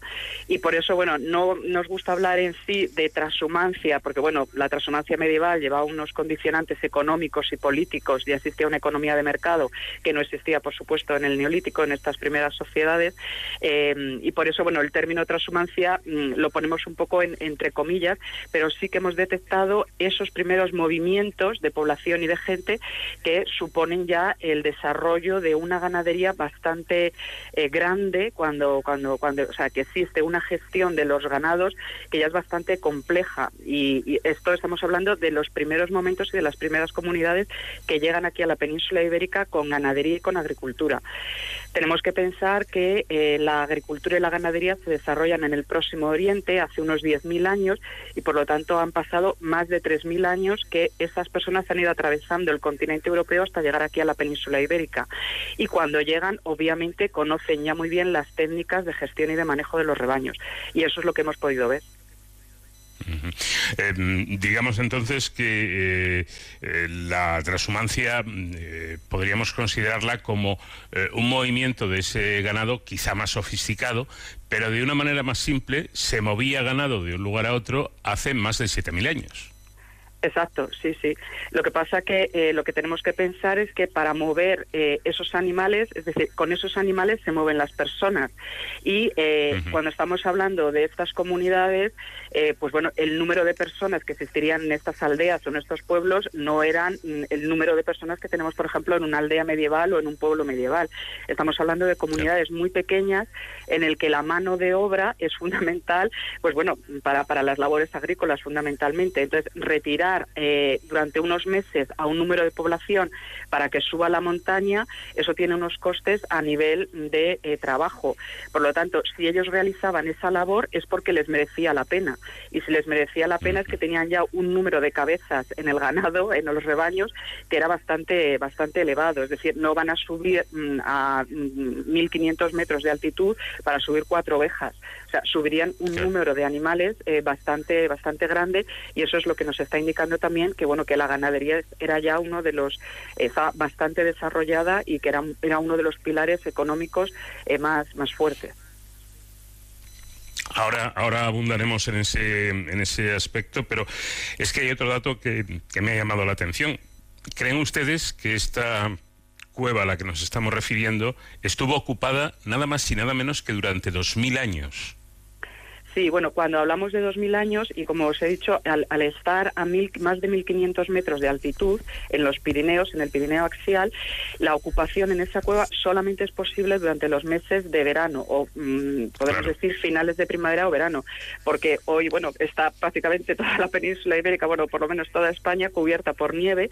Entonces, bueno, esta cueva eh, durante los meses, desde principios del otoño hasta mm, finales del invierno, está prácticamente aislada y todo aquel terreno está absolutamente cubierto de nieve. Es decir, sería impracticable vivir en la cueva durante los meses de, invierno. Entonces, la evidencia que tenemos es que suben allí solamente durante los meses de finales de primavera o verano y eso sería una actividad relativamente recurrente. Es decir, nosotros, claro, mm, hemos documentado dos mil y pico años de ocupación, pero habría pues intervalos, no sé, años a lo mejor en los que no subían todos los años, pero sí que se ha verificado y se ha podido comprobar a través de dataciones de carbono 14 de muchos de estos huesos de animales eh, que ha habido una ocupación desde eso, desde el 7.500, 7.300 hasta el 5.000 y pico eh, años eh, actualmente, ¿no? De, de hace ahora. Por todo esto que nos está contando mm, Marta, podríamos decir que en esa, en esa época remota eh, podríamos hablar ya de una gestión ganadera avanzada. Sí, sí, y precisamente esto ha sido también otro de los datos más innovadores que hemos conseguido, eh, y es que las personas, bueno, mm, hoy en día vivimos en la ciudad y no estamos muy al tanto de lo que son los ritmos, los ritmos reproductores de los animales y con, con el mercado, la economía de mercado, todo esto se ha trastocado mucho pues para que los animales críen cuando nos conviene a, los consumidores ¿no? de, las ciudades. Eh, con esto quiero decir que el ritmo natural de, de parir las ovejas normalmente siempre ha sido a finales de la primavera para eh, asegurar que tienen pastos durante el verano y que las, las crías pues bueno pueden salir adelante y las madres que están dando de mamar y tal también tienen alimento suficiente. ¿Qué es lo que ocurre? Que con la economía de mercado, ahora mismo, por ejemplo, hay dos o tres partos al año, pues para que tengamos corderos en Navidad, por ejemplo. Y eso se llama la desestacionalidad y es algo que ha venido eh, pues manipulado por, por, por, los pastores, ¿no? O sea, por los ganaderos para precisamente dar eh, eh, cabida o para mm, de alguna manera que se pudiera aprovechar pues pues más la, carne, ¿no? El, sacar para adelante esa carne. En épocas tan antiguas esto no tenía absolutamente ningún sentido. Entonces el ritmo de reproducción de los animales era su ritmo natural, es decir, sería la primavera. ¿Qué es lo que ocurre? Que aquí con los movimientos transhumantes, durante esos movimientos que pueden llevarse a cabo durante semanas o incluso un mes, claro, si los animales son muy jovencitos, en esos, en esos desplazamientos eh, pues ocurrían muchísimas muertes porque, mm, bueno, hay accidentes, los animales son muy jovencitos, si las madres están dando de mamar es un inconveniente, un inconveniente porque se tienen que ir parando. Entonces, lo que hemos visto en esta cueva es que... Mm, eh, no en los primeros momentos, pero bueno, hacia el quinto milenio, sí que tenemos ya eh, una desestacionalidad, es decir, los, las ovejas están empezando a parir en el otoño. ¿Y esto qué es lo que supone? Que cuando llega la primavera y tienen que subir a los pastos de altitud, pues ya tienen cuatro, cinco o seis meses, es decir, son corderos mucho más resistentes y entonces no se produce tanto, tanto número de muertes o de, o de accidentes que puedan causar muertes. Y esto ya sí que es precisamente, eso es uno de los signos, de las señales que nos está hablando de una gestión ganadera muy adelantada y muy avanzada. Claro, eh, podríamos decir, por lo tanto, que se atrevieron ¿no? con esa desestacionalidad del, del ciclo natural reproductor de esta especie en la península ibérica, que, que fue algo buscado, no algo casual, ¿no? Exacto, exacto, sí, sí. Y eso lo que implica es que hay, pues bueno, el separar a los machos de las hembras en determinados meses para que no se crucen con ellas y también el ir estimulando un poco a las, a las hembras, pues para que puedan estar receptivas a los machos en los meses, sobre todo, bueno, ahora actualmente yo he hecho trabajo etnográfico con pastores de la Sierra de Albarracín y ellos me decían que, bueno, que la época en la que los cruzaban era la noche de San Juan. Es cuando se pone al macho, pues disponible para las hembras y tal, ahí se producen los cruzamientos y eso nos permite, pues eso, para Navidades tener corderos. Entonces, es decir, hay una separación de separar los machos de las hembras, es decir, todo un trabajo de mm, ganadero y de conocimiento de todos estos ciclos reproductores, pues muy avanzado para la época de la que estamos hablando. Bueno, a pesar de que estamos hablando de, muchísimo tiempo atrás, a mí por lo menos, Marta, me da la sensación de que con esa capacidad productiva de los rebaños, eh, con los conocimientos que parece que, que debían tener, eh, con, toda, con todo este asunto realmente importante, incluso podríamos hablar de una cierta industria ganadera en, en esa época. Bueno, el, el aprovechamiento fundamental en, en, estas épocas era la carne, era, era la carne, porque eh, una de las cosas que mmm, todavía no sabemos con certeza, pero en estos momentos, en estos primeros momentos del neolítico, las ovejas no tenían tanta lana o no tenían lana como tienen actualmente, es decir, el aprovechamiento de la lana es una cosa que viene posteriormente. Entonces, estas serían más bien ovejas de, pelo, pero bueno, estamos haciendo trabajos de, de genética también para intentar averiguar si, si eso es cierto, ¿no? Entonces, el aprovechamiento fundamental sería la carne y también la leche. Lo que ocurre es que eh, la leche en los mm, eh, rebaños transhumantes pues es difícil de conseguir, porque claro, la explotación láctea implica lo mismo, el tener que ordeñar todos los días a los animales y eso indica, mm, bueno, necesita de muchísimo, muchísimo número de gente que se pueda dedicar a estas labores. Entonces, cuando estamos con pastores transhumantes, mmm, lo que ellos se limitan es simplemente, bueno, pues a mover las ovejas dentro de esos pastos en altitud y no suben tres o cuatro pastores para a lo mejor 3.000 o 4.000 ovejas. Entonces, es inviable el, el que se haya, haya, un aprovechamiento lácteo. Entonces, fundamentalmente es la carne lo que se está aprovechando. Y, eh, de hecho, en muchos de los mm, huesos que hemos encontrado en la cueva del Strox, de los huesos de oveja, pues presentan marcas de corte, es decir, pequeñas incisiones de los animales haber sido descarnados y de habérselos comido allí in situ. No quiere decir que los mataran a propósito esos pastores, porque obviamente para ellos era su fuente de, de de, rendimientos, ¿no? Luego cuando volvieran otra vez al valle, pues obviamente que comerciarían con esos animales y entonces allí serían sacrificados. Pero los animales que se les morían en la montaña, pues obviamente los aprovechaban y se los comían. -huh. eh, no sé si lo han estudiado, ¿por qué zonas se movían estos eh, antiguos ganaderos transhumantes? Bueno, pues eh, esa es otra de las, de las evidencias que hemos conseguido, pero a través sobre todo de los materiales líticos que se han encontrado. Es decir, en estos momentos no existía el metal, sino que todos los instrumentos que tenían pues para cortar y tal eran hechos en piedra y eh, el origen de esa piedra, de ese sílex con el que están hechos los instrumentos, nos habla de que serían eh, grupos que vienen sobre todo desde la depresión del Ebro, seguramente, y suben pues eso hasta, hasta estas zonas altas del Pirineo axial. Eh, los eh, análisis paleo, paleoparásitos les ha, les ha permitido a ustedes, eh, parece ser que obtener importantes evidencias. ¿Cuáles, ¿Cuáles han sido? Sí, eh, bueno, mm, tenemos que, mm, que, intentar ponernos en, en, en esta situación, ¿no? Eh, los rebaños que estarían por las, pues bueno, pues por allí, por la montaña y tal, a lo mejor en determinados momentos entraban en la cueva, pues para, eso, para cuidar a determinados animales. La cueva es muy húmeda, entonces no, no es que esa cueva haya sido utilizada como una paridera tradicional, pero sí que es verdad que encontramos pues esos restos de animales eh, que, que, bueno, que se han comido allí o que en un determinado momento ante una tormenta lo que sea y tal, pues bueno, se guarecería vivían allí en este espacio. Entonces, claro, esos animales obviamente, mm, pues bueno, mm, cagaron, eh, porque esto lo, hacen continuamente, cualquiera que haya tenido animales en, un corral ve que, que bueno, que depositan las heces y en esas heces, heces van eh, los huevos de los parásitos con los que están infectados. Entonces, nosotros hay varios sistemas de recuperar eh, las tierras dentro de, los yacimientos y en este caso en la cueva del Stroh, como digo, las condiciones de humedad y de temperatura son constantes. La temperatura es muy baja dentro de la cueva y ha sido siempre así, unos 8 grados y hay un índice de humedad bastante alto. Esto ha permitido que se hayan conservado los huevos de esos parásitos que fueron depositados hace más de 7.000 años. Y esos parásitos, pues hemos visto que son propios precisamente de este tipo de ganadería. Sobre todo están asociados a animales rumiantes, como son las ovejas, y a herbívoros. Y entonces, bueno, lo que se ha visto es que hay, de los primeros niveles, em, hay dos o tres variedades de parásitos y había poca, poco número de de parásitos, que esto nos está indicando, pues bueno, que la ocupación eh, sería mm, bastante esporádica, aunque fuera continua en el tiempo, pero es esporádica. Pero a medida, a medida que avanzamos en el tiempo, lo que vemos es que hay más variedad de parásitos y más concentración de parásitos. Esto lo que nos está indicando es que habría más animales y em, durante más tiempo y que sería pues más, más recurrente la ocupación. Es decir, a medida que vamos avanzando hacia el neolítico medio y el neolítico final, la carga ganadera que está llegando a estos pastos de altitud es mayor. Y esto pues nos indica de alguna manera también que la ganadería está ganando auge en estas comunidades del valle y de la zona prepirenaica, donde verdaderamente la agricultura era más difícil de practicar y es un terreno que está mucho más adaptado para el desarrollo de la ganadería.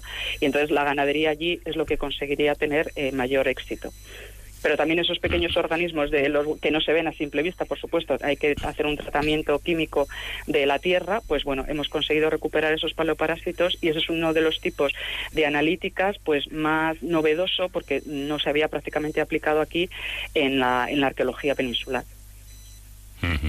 Bueno, después de todas estas explicaciones interesantísimas, vamos a abandonar esa remota época y vamos a, volver al momento actual. En este, en este momento en el que vivimos, eh, la transhumancia, ¿cómo está?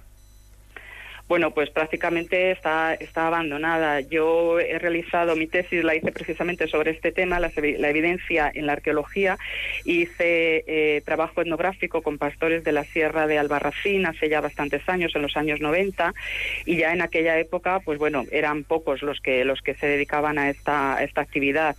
Eh, y prácticamente lo que es caminar eh, a través de, bueno, pues de, diferentes terrenos y tal, eso prácticamente se ha abandonado ya en aquellos momentos, en los años 90, incluso se hacía el transporte por carretera, en camiones. Eh, también se había abandonado lo que era el transporte por, por tren, que, se hacía tradicionalmente en los años 50 y 60.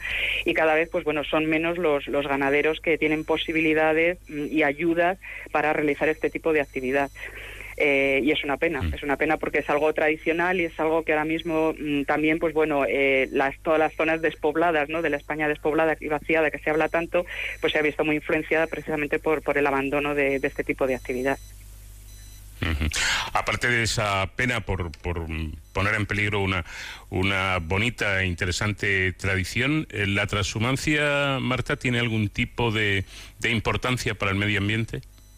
Claro, claro, también todos estos pastos en altitud, eh, pues bueno, ahora mismo están, están abandonados y eh, bueno, sí que es verdad que hay algunas mm, directrices desde Europa, yo pienso que bueno, para fomentar este tipo de, actividad que puedan conservar esos pastos en altitud y que bueno, que no hagan que, bueno, pues que zonas eh, mm, vuelvan a ser otra vez ocupadas por el bosque o que sean abandonadas. Y de ahí, por ejemplo, también la gestión del bosque, ¿no? que, que es muy interesante, todos estos incendios forestales que estamos teniendo en el verano, eh, que muchas veces son causadas pues por eso, porque no hay un mantenimiento de lo que el bosque, de lo que son las rastrojeras después de haber eh, cultivado, etcétera, etcétera. Es decir, esto va todo en cadena. Entonces, el abandono de una actividad pues supone que se trastoquen muchísimas otras cosas y que no llegamos a ver las consecuencias que tiene, pero que obviamente son, son muy importantes. Eh, para terminar, ¿es usted pesimista sobre el futuro que, que le espera la transhumancia?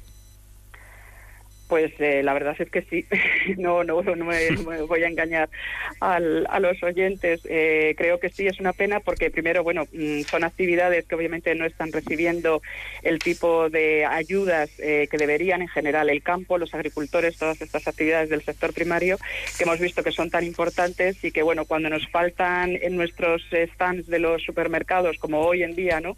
Eh, que vemos que no hay carne y tal, pero bueno, es que eso no sale así, no es mm, eh, por arte de magia, sino que hay muchísimo trabajo detrás, hay muchísima gente que trabaja en estos sectores y que solamente nos acordamos de ellos cuando, cuando nosotros sentimos necesidad en, las ciudades. Y eso sí que es verdaderamente una pena, ¿no? Entonces, eh, como en todo, el- esto deberíamos de ser más conscientes de que somos parte de una cadena, somos parte todo de un equipo y que en el momento que falla un eslabón, pues falla todo. Y la base, que es, eh, bueno, pues de esta economía tradicional, que es la ganadería y la agricultura, hoy en día, desgraciadamente, está bastante abandonado. Así que, bueno, desde aquí un apelo para que todas, desde todas las administraciones, por lo menos, eh, se tengan más en cuenta y haya más ayudas para, para estos sectores. Efectivamente. Bueno, pues eh, usted que está acostumbrada a- al éxito y el acierto, mm, yo deseo que esta vez se equivoque en, ese pesimismo para que pueda seguir existiendo esta tradición tan importante como es la transhumancia. Marta Moreno García, investigadora del Instituto de Historia del CSIC y coordinadora de este trabajo, eh, gracias por el tiempo que nos ha dedicado y enhorabuena por, por esos trabajos e investigación que, que llevan a cabo. Muchas gracias a ustedes por el interés y, nada, muchas gracias a su disposición para cualquier otra pregunta y espero en el futuro poder dar noticias más eh, halagüeñas y mejores. Gracias.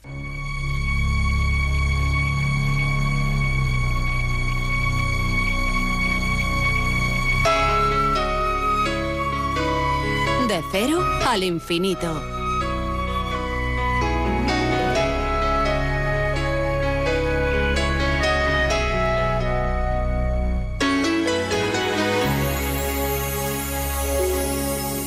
The last that ever she saw him, carried away by a moonlight shadow, he passed on worried and warning.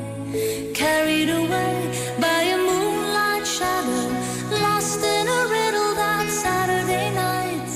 Far away on the other side, he was caught in the middle of a desperate fight, and she couldn't find how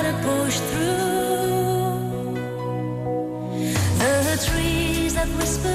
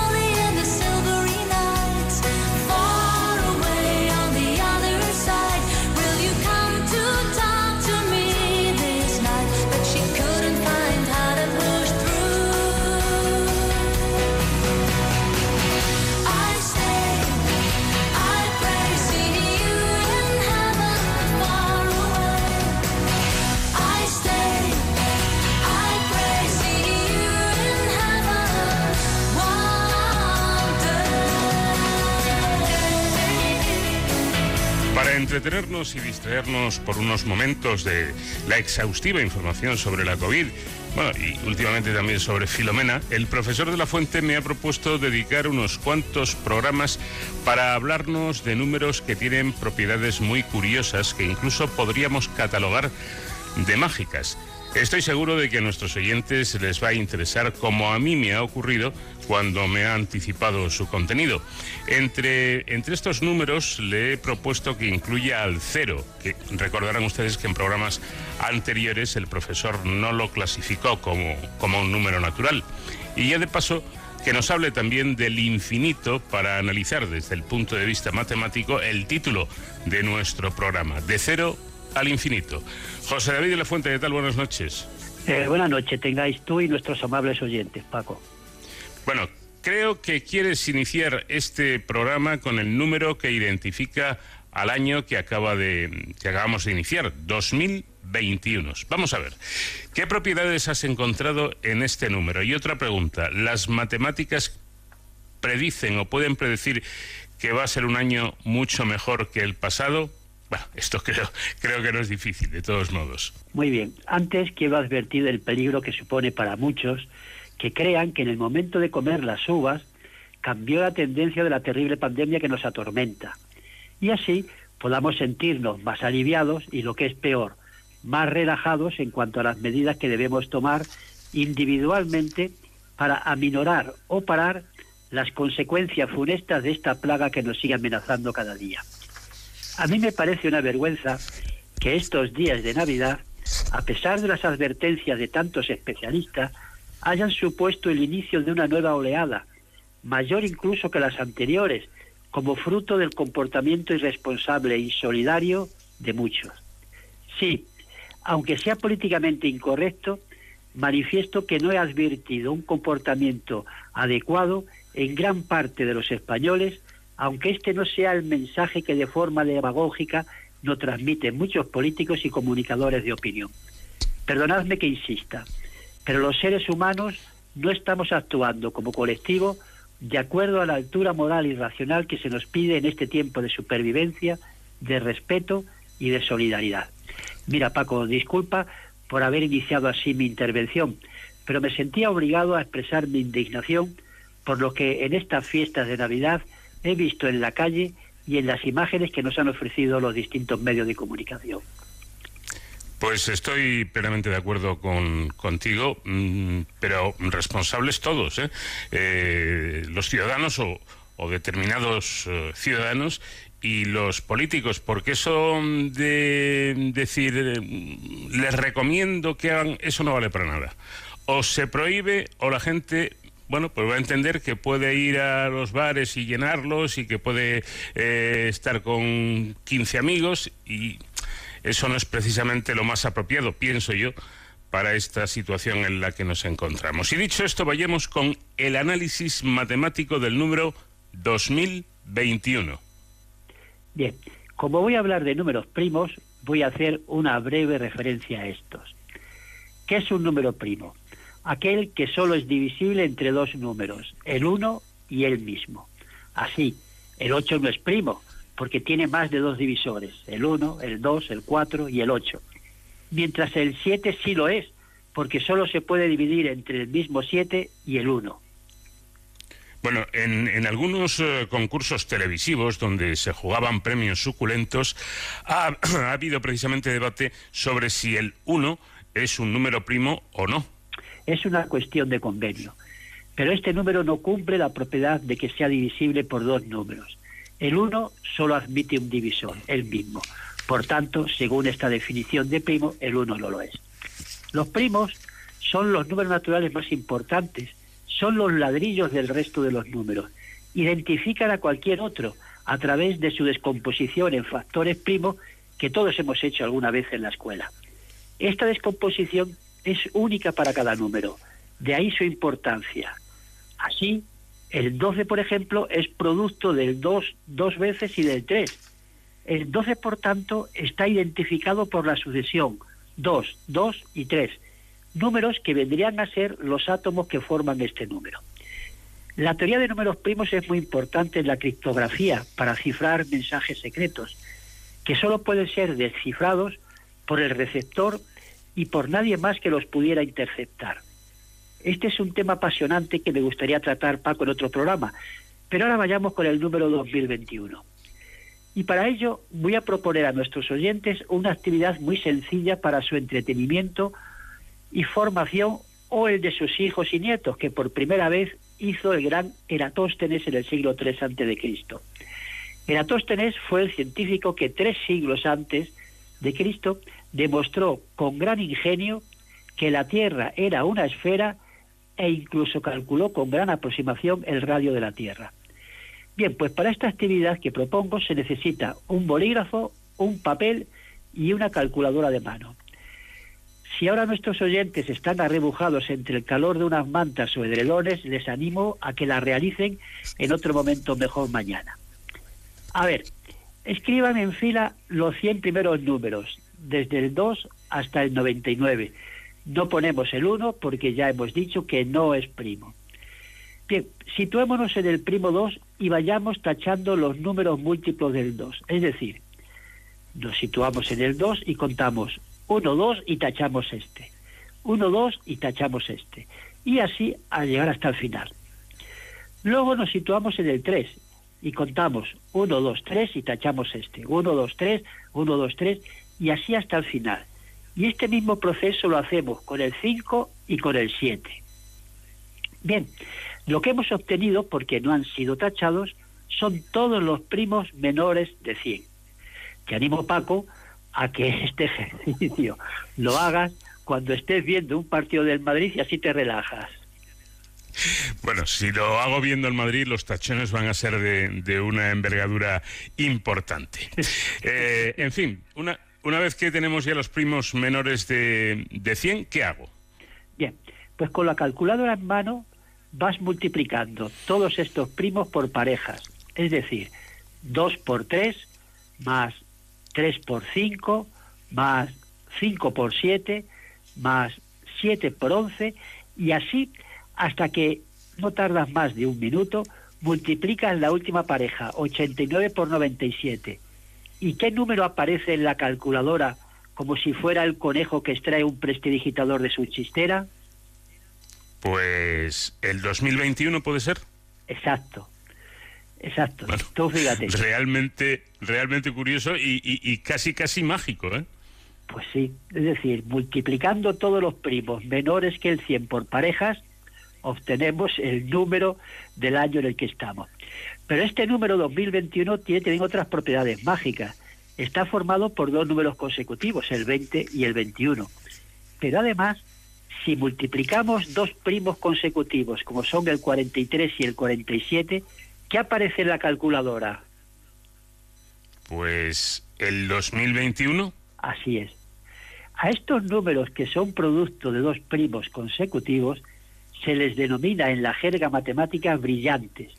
El 2021, por tanto, puede ser un año brillante. Eso sí, si como decimos, colaboramos todos con comportamientos solidarios. Bueno, pues habrá que hacer caso al profesor de la Fuente, que esa magia o ese brillo del 2021, del número 2021, no se apague y para ello tendremos que echar también nosotros una mano, en este caso, a las matemáticas. Bueno, lo cierto es que se nos ha echado el tiempo encima y no hemos hablado de, del cero. ¿Te parece que lo dejemos para la próxima semana? Perfecto, Paco. Hablaré del cero y de unos números que son agujeros negros porque atraen a cualquier otro número, lo atrapan y no lo dejan ya escapar. Va a ser muy curioso. Eh, espero que nuestros oyentes estén pendientes para la próxima semana. Seguro que sí, porque el asunto promete. Gracias, como siempre, José David, y en efecto, hasta la próxima semana. Un abrazo a ti y a nuestros amables oyentes.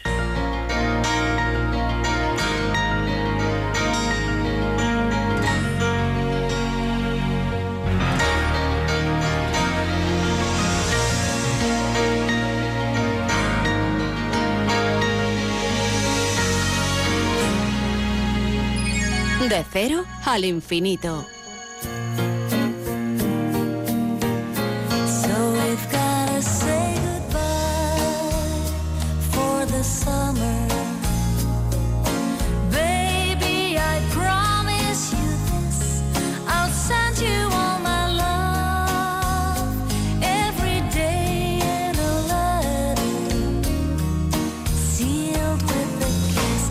Yes, it's gonna be a cold.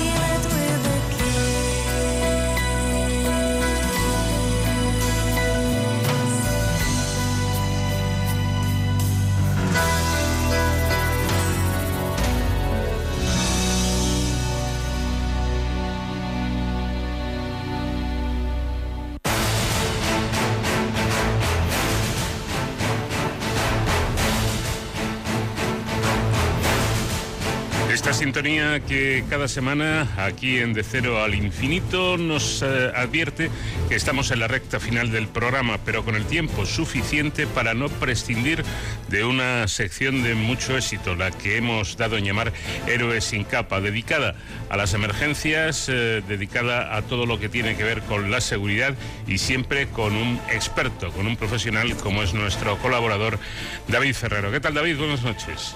¿Qué tal, Paco? Muy buenas madrugadas. Sí, como bien dices, es una sección dedicada sobre todo a, a conocer la labor de quienes nos cuidan. Poco a poco ya hemos ido recuperando, Paco, la normalidad tras estas intensas nevadas ¿no? que han asolado buena parte de la península, eh, especialmente en las zonas del interior, donde hemos comprobado que la nieve y el posterior frío intenso que ha hecho han provocado importantes estragos. Eh, una de las zonas más castigadas por este temporal y además por ser un punto importante de concentración de personas ha sido la Comunidad de Madrid. De hecho, todavía hoy se pueden notar los efectos de esta borrasca que todos conocemos, Filomena, y, de hecho la actividad educativa presencial sigue suspendida en la región hasta el próximo lunes después de una semana de, parón. Toda esta situación ha supuesto la movilización de todos los recursos de emergencia disponibles, tanto a nivel municipal como regional y nacional. Hemos visto, por ejemplo, la participación de las Fuerzas Armadas a pie de calle y aunque la labor de todos los servicios ha sido imprescindible para salir adelante, eh, hoy nos hemos querido detener en el trabajo específico que están realizando desde el SAMU Social del Ayuntamiento de Madrid que, entre otras cosas, Paco, eh, se están encargando durante estos días de la atención directa a las personas sin hogar, que quizás son las más vulnerables ¿no? ante la ola de frío. Para conocer mejor la labor de los profesionales eh, de este servicio, eh, de estos héroes sin capa del SAMU Social, nos atiende eh, hoy en Detrás del Infinito Alejandro López, que es director general de Emergencia Social del área de Familias, Igualdad y Bienestar Social del Ayuntamiento de Madrid. Buenas noches y bienvenido, Alejandro López. Buenas noches, buenas noches, David. Filomena y la hora de frío que hemos padecido eh, en los últimos días han sido, me imagino, pues un absoluto castigo para las personas sin hogar. ¿En qué se han centrado los esfuerzos del SAMU Social? Bueno, pues eh, como dice David, el problema ha sido que, ha sido un temporal muy, muy fuerte y evidentemente a las personas que están en calle, a las personas que, no tienen ese refugio en principio natural que tenemos todos, que son nuestros domicilios, pues son los que han sufrido más las inclemencias y los que vienen sufriendo las inclemencias de los temporales, ¿no? Eh, es cierto que nosotros sí que pudimos adelantarnos todo lo que pudimos a esta situación, porque sabíamos que iba a llegar, y lo que hicimos fundamentalmente fue habilitar un mayor número de plazas en la red estable y en la red de, emergencia que ya teníamos, que es la campaña municipal contra el frío, que, que, tiene 600 plazas durante todo el año.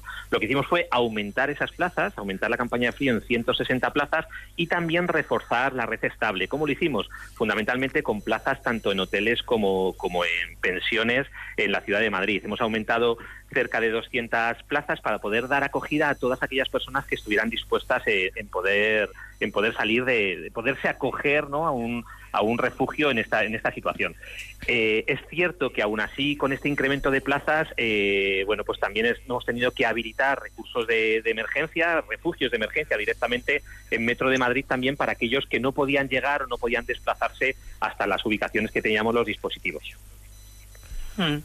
Alejandro, para este tipo de, emergencias eh, tan tremendas como, como, ha sido esta, esta nevada histórica, ¿con qué medios cuenta el SAMUR Social para realizar su labor?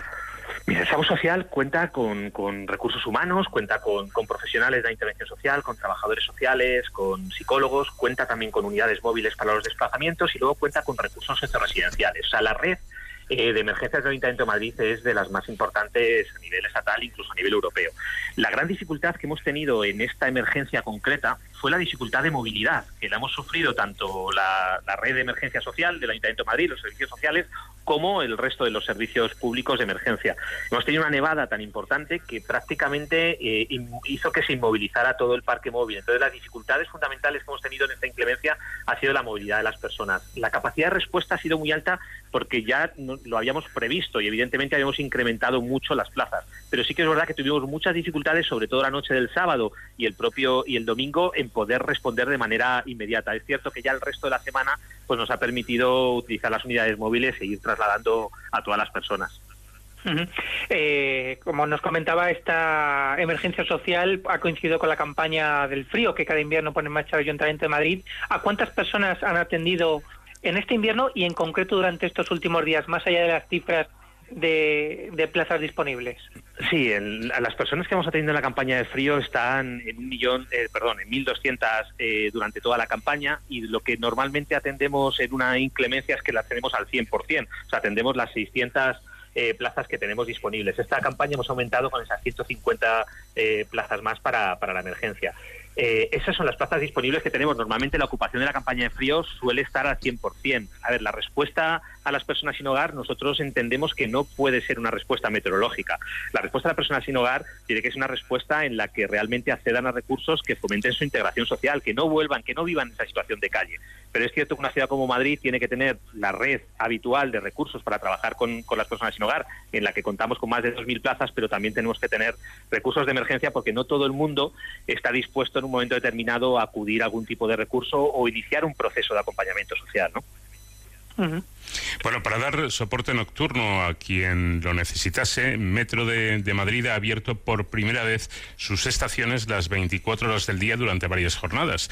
Los profesionales de SAMUR Social eh, también han estado trabajando en estas estaciones, ¿no es cierto?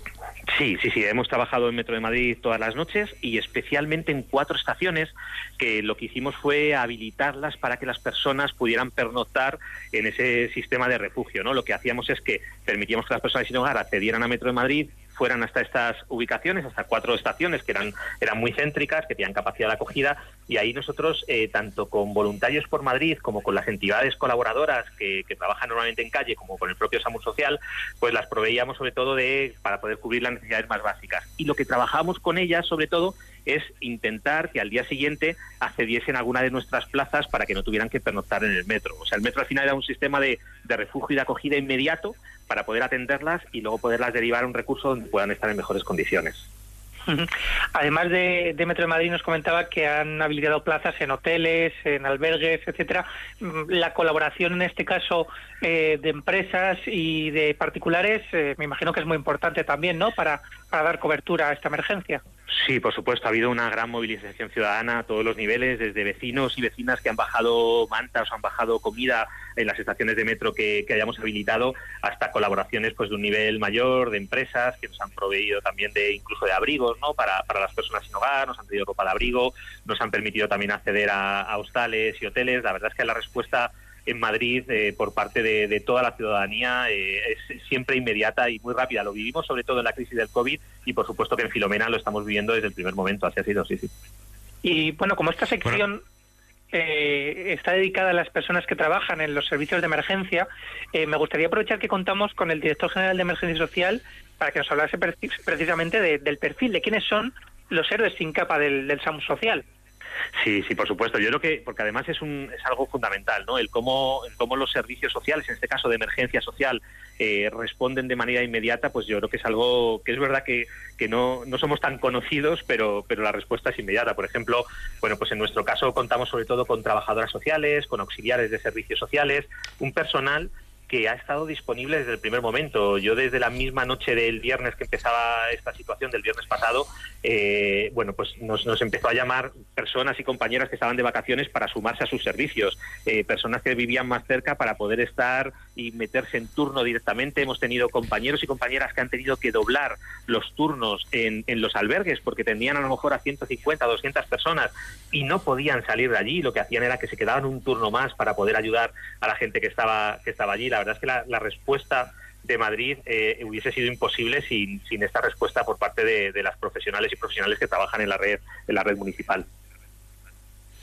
Y para terminar, Alejandro, ¿qué debe hacer una persona que necesita ayuda de los servicios sociales del Ayuntamiento de Madrid en, en estos, en estos días y, y- y en cualquier momento? Pues mm, en los servicios sociales del Ayuntamiento de Madrid tienen un acceso directo a través de- del 010, que es el teléfono de- del ayuntamiento, y pueden directamente ahí solicitar citas. Para la emergencia social, nosotros lo hacemos también a través del 010, directamente a través del SAMU Social o incluso del 112. Y cualquier vecino o vecina de Madrid ve que hay una persona sin hogar que puede estar sufriendo una situación eh, bueno pues de mucha vulnerabilidad o de riesgo por este temporal o por cualquier otro, puede ponerse en contacto directamente y nosotros siempre inmediatamente vamos a mandar una unidad móvil para que haga la valoración y para que esa persona la podamos ofrecer un, un recurso recurso, una alternativa y que pueda salir de esa situación de, de vulnerabilidad, ¿no? Tanto en los servicios sociales municipales como en la emergencia social. En los dos sitios estamos, por supuesto, disponibles para, para todas y todas las personas que más lo necesitan. Alejandro López es director general de Emergencia Social del área de Familias, Igualdad y Bienestar Social del Ayuntamiento de Madrid. Muchísimas gracias por acompañarnos también en esta fría noche. Muchas gracias a vosotros. Bueno, pues gracias Alejandro y a ti David, te espero la semana que viene para seguir hablando de estas personas que efectivamente, como tú bien dices, se dedican a, a protegernos y echarnos una mano cuando las cosas vienen mal dadas. Eh, como tú también dices, hasta la semana que viene y ya saben, protéjanse, protejámonos todos. Protejámonos todos. Hasta la semana que viene, Paco.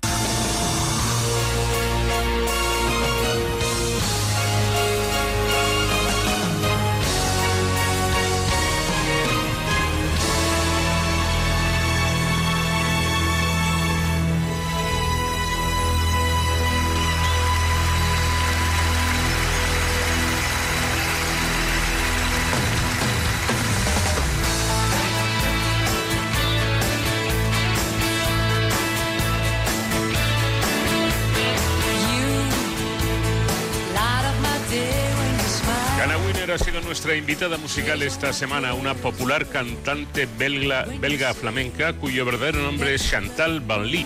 Canta principalmente en holandés y en menor medida también lo hace en afrikaans, alemán, inglés o francés, actuando principalmente en Bélgica, los Países Bajos, Sudáfrica, donde es toda una celebrity, y en Alemania. Se dio a conocer en la década de los 90 y se especializó en hacer versiones de grandes clásicos y de esos popurris con diferentes temas que le han llevado a la gloria. Hizo también una versión extraordinaria del One Moment in Time.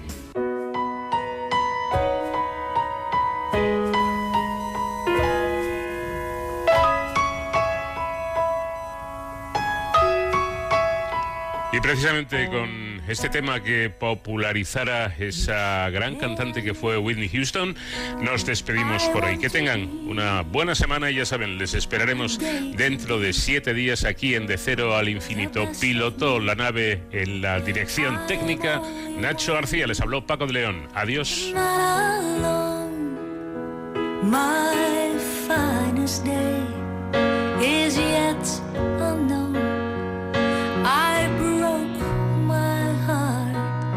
for every game to taste the sweet, and I face the pain.